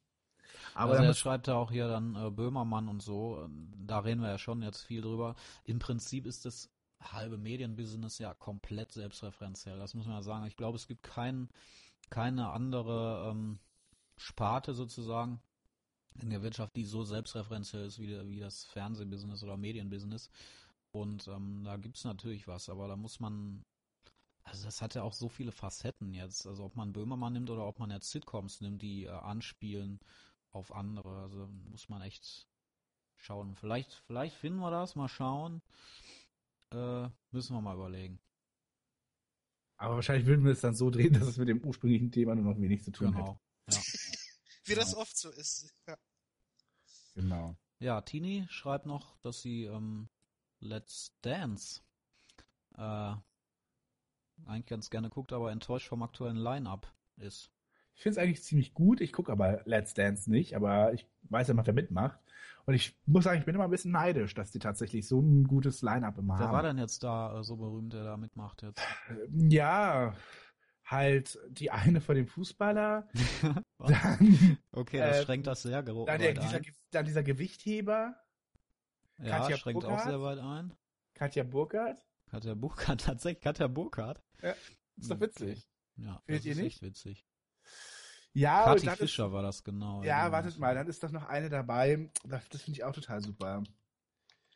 Ähm, und ansonsten, ach ja, also ich, ich finde eigentlich immer, ich fand auch zum Beispiel, ich meine, die hatten tatsächlich mal Margarete Schreinemakers oder Mhm. Rita, nee, ähm, Heide Simones. Was ist das denn für ein... Rita Süßmuth wäre aber auch toll Ja, gewesen. Rita Simones, das, das kommt bald, ja. Also, wen haben Also, wir? Ich muss sagen, Was? ich Daniel Kübelberg macht da mit? Ja, ja, ja, naja, gut, ich meine, das ist ja, Ja. da, da, da, wer darauf gewettet hat, wird er jetzt nicht so eine große Ausschüttung kriegen, glaube ich. Cora Schumacher, schauen wir mal kurz rein. Den kenne ich nicht. Enisa Armani ist, glaube ich, Comedy. Ach ja. Enisa Armani finde ich auch relativ heftig. Ja. Matthias Steiner. Und krass ist natürlich äh, Beatrice Richter. Ja. Ja, also Ach, Beatrice die Richter, alte von, von Richtig. SketchUp. genau, von SketchUp und äh, Minkai Fanti. Ja, sehe ich auch gerade. Ja. Genau. Fanti, Entschuldigung, Minkai Ralf Bauer kennt man noch. Naja, es ist schon, sind schon einige. Also die hätte ich ganz gerne im Dschungelcamp gesehen. Siehst du, sage ich doch. Ja. Ich gucke halt immer nur Dancing with, with the Stars, also und zwar immer nur, wenn, wenn die, die Dichte an ehemaligen Sitcom-Stars hoch genug Wenn ist. Deborah Messing dabei ist und nicht. Ja, aber ich, wenn Valerie Harper dabei ist oder oder ähm, ähm, äh, äh, wer war dann noch? Leah Remini und so, da kann ich ehrlich gesagt schwer Nein sagen. Das Oh guck ich- ja, stimmt, das war war auch mal. Das gucke ich dann schon Kirsty Alley, also das ist schon immer irre. Ja, da, da bin ich eigentlich, wie gesagt, wenn die Dichte dann gut ist, ähm, dann, dann, dann bin ich immer dabei. Ja. Und äh, Frank hat uns noch einen Link geschickt zu einer neuen Harald Schmidt-Sendung. Habe ich jetzt noch nicht gesehen. Ich ja noch nicht. Äh, ein Internet, ein Internetformat offenbar. Ach ne, Kulturzeit. Ja, ja, Harald Schmidt hat doch irgendwie jetzt hat, hat so eine Art äh, Kultursendung erstmal, also nee, er hat das jetzt nicht, ich glaube, er war einfach nur Gast. Hm. Ich habe es ehrlich gesagt noch nicht gesehen. Ähm, also, diese Sendung gibt's bereits halt. Und Ja. das hat er jetzt mal so übernommen, Ja, kurz. okay. Ja. Aber ebenso wie er es ja schon häufiger hier auch mal Ja. gemacht so ähnlich. Wir haben Ja. ja, noch einen Harald Schmidt-Podcast vor, ne? Und im Ich Dezember wird's so. Ja. Im Dezember wird's soweit. Also wir haben noch elf Monate Zeit. Aber der ist fest eingeplant, sagen wir mal so. 5. Dezember. Ja. Wäre 20 Jahre Harald Schmidt Show. Da machen wir was. Dann machen Ich wir schreibe das. das gleich mal in unser Planungsdokument. Ja. Steht's nicht drin? Äh, unter diesen ganzen anderen Sachen, die wir noch geplant haben. Ja. Das Also ich glaube, ich mache jetzt hier die Rollladen runter und dann losen wir mal, was wir als nächstes äh, aufnehmen. Genau, also ich- bis dahin. Ich finde ich find vor allem toll noch so intern definitiv in Planung dennoch vage. Wenn das so vorstellt, weiß man, es kommt bald. Ich finde, das ist, ich finde, das ist auch ein toller Name für, für den Podcast generell. Also wenn es für Q-Podcast eh nichts geworden wäre, dann Ja. definitiv in Planung, aber noch vage. Ja, genau. Genau. Ja. Lass uns so lange den, den Titel ändern, bis wir ganz groß rauskommen. ja. Und dann bei Rocket Beans landen. Ja, genau. Ja. So, Okay, dann. tschö. Macht's gut. Tschüss. Cooper's Coffee. Excuse me. A damn fine cup of coffee.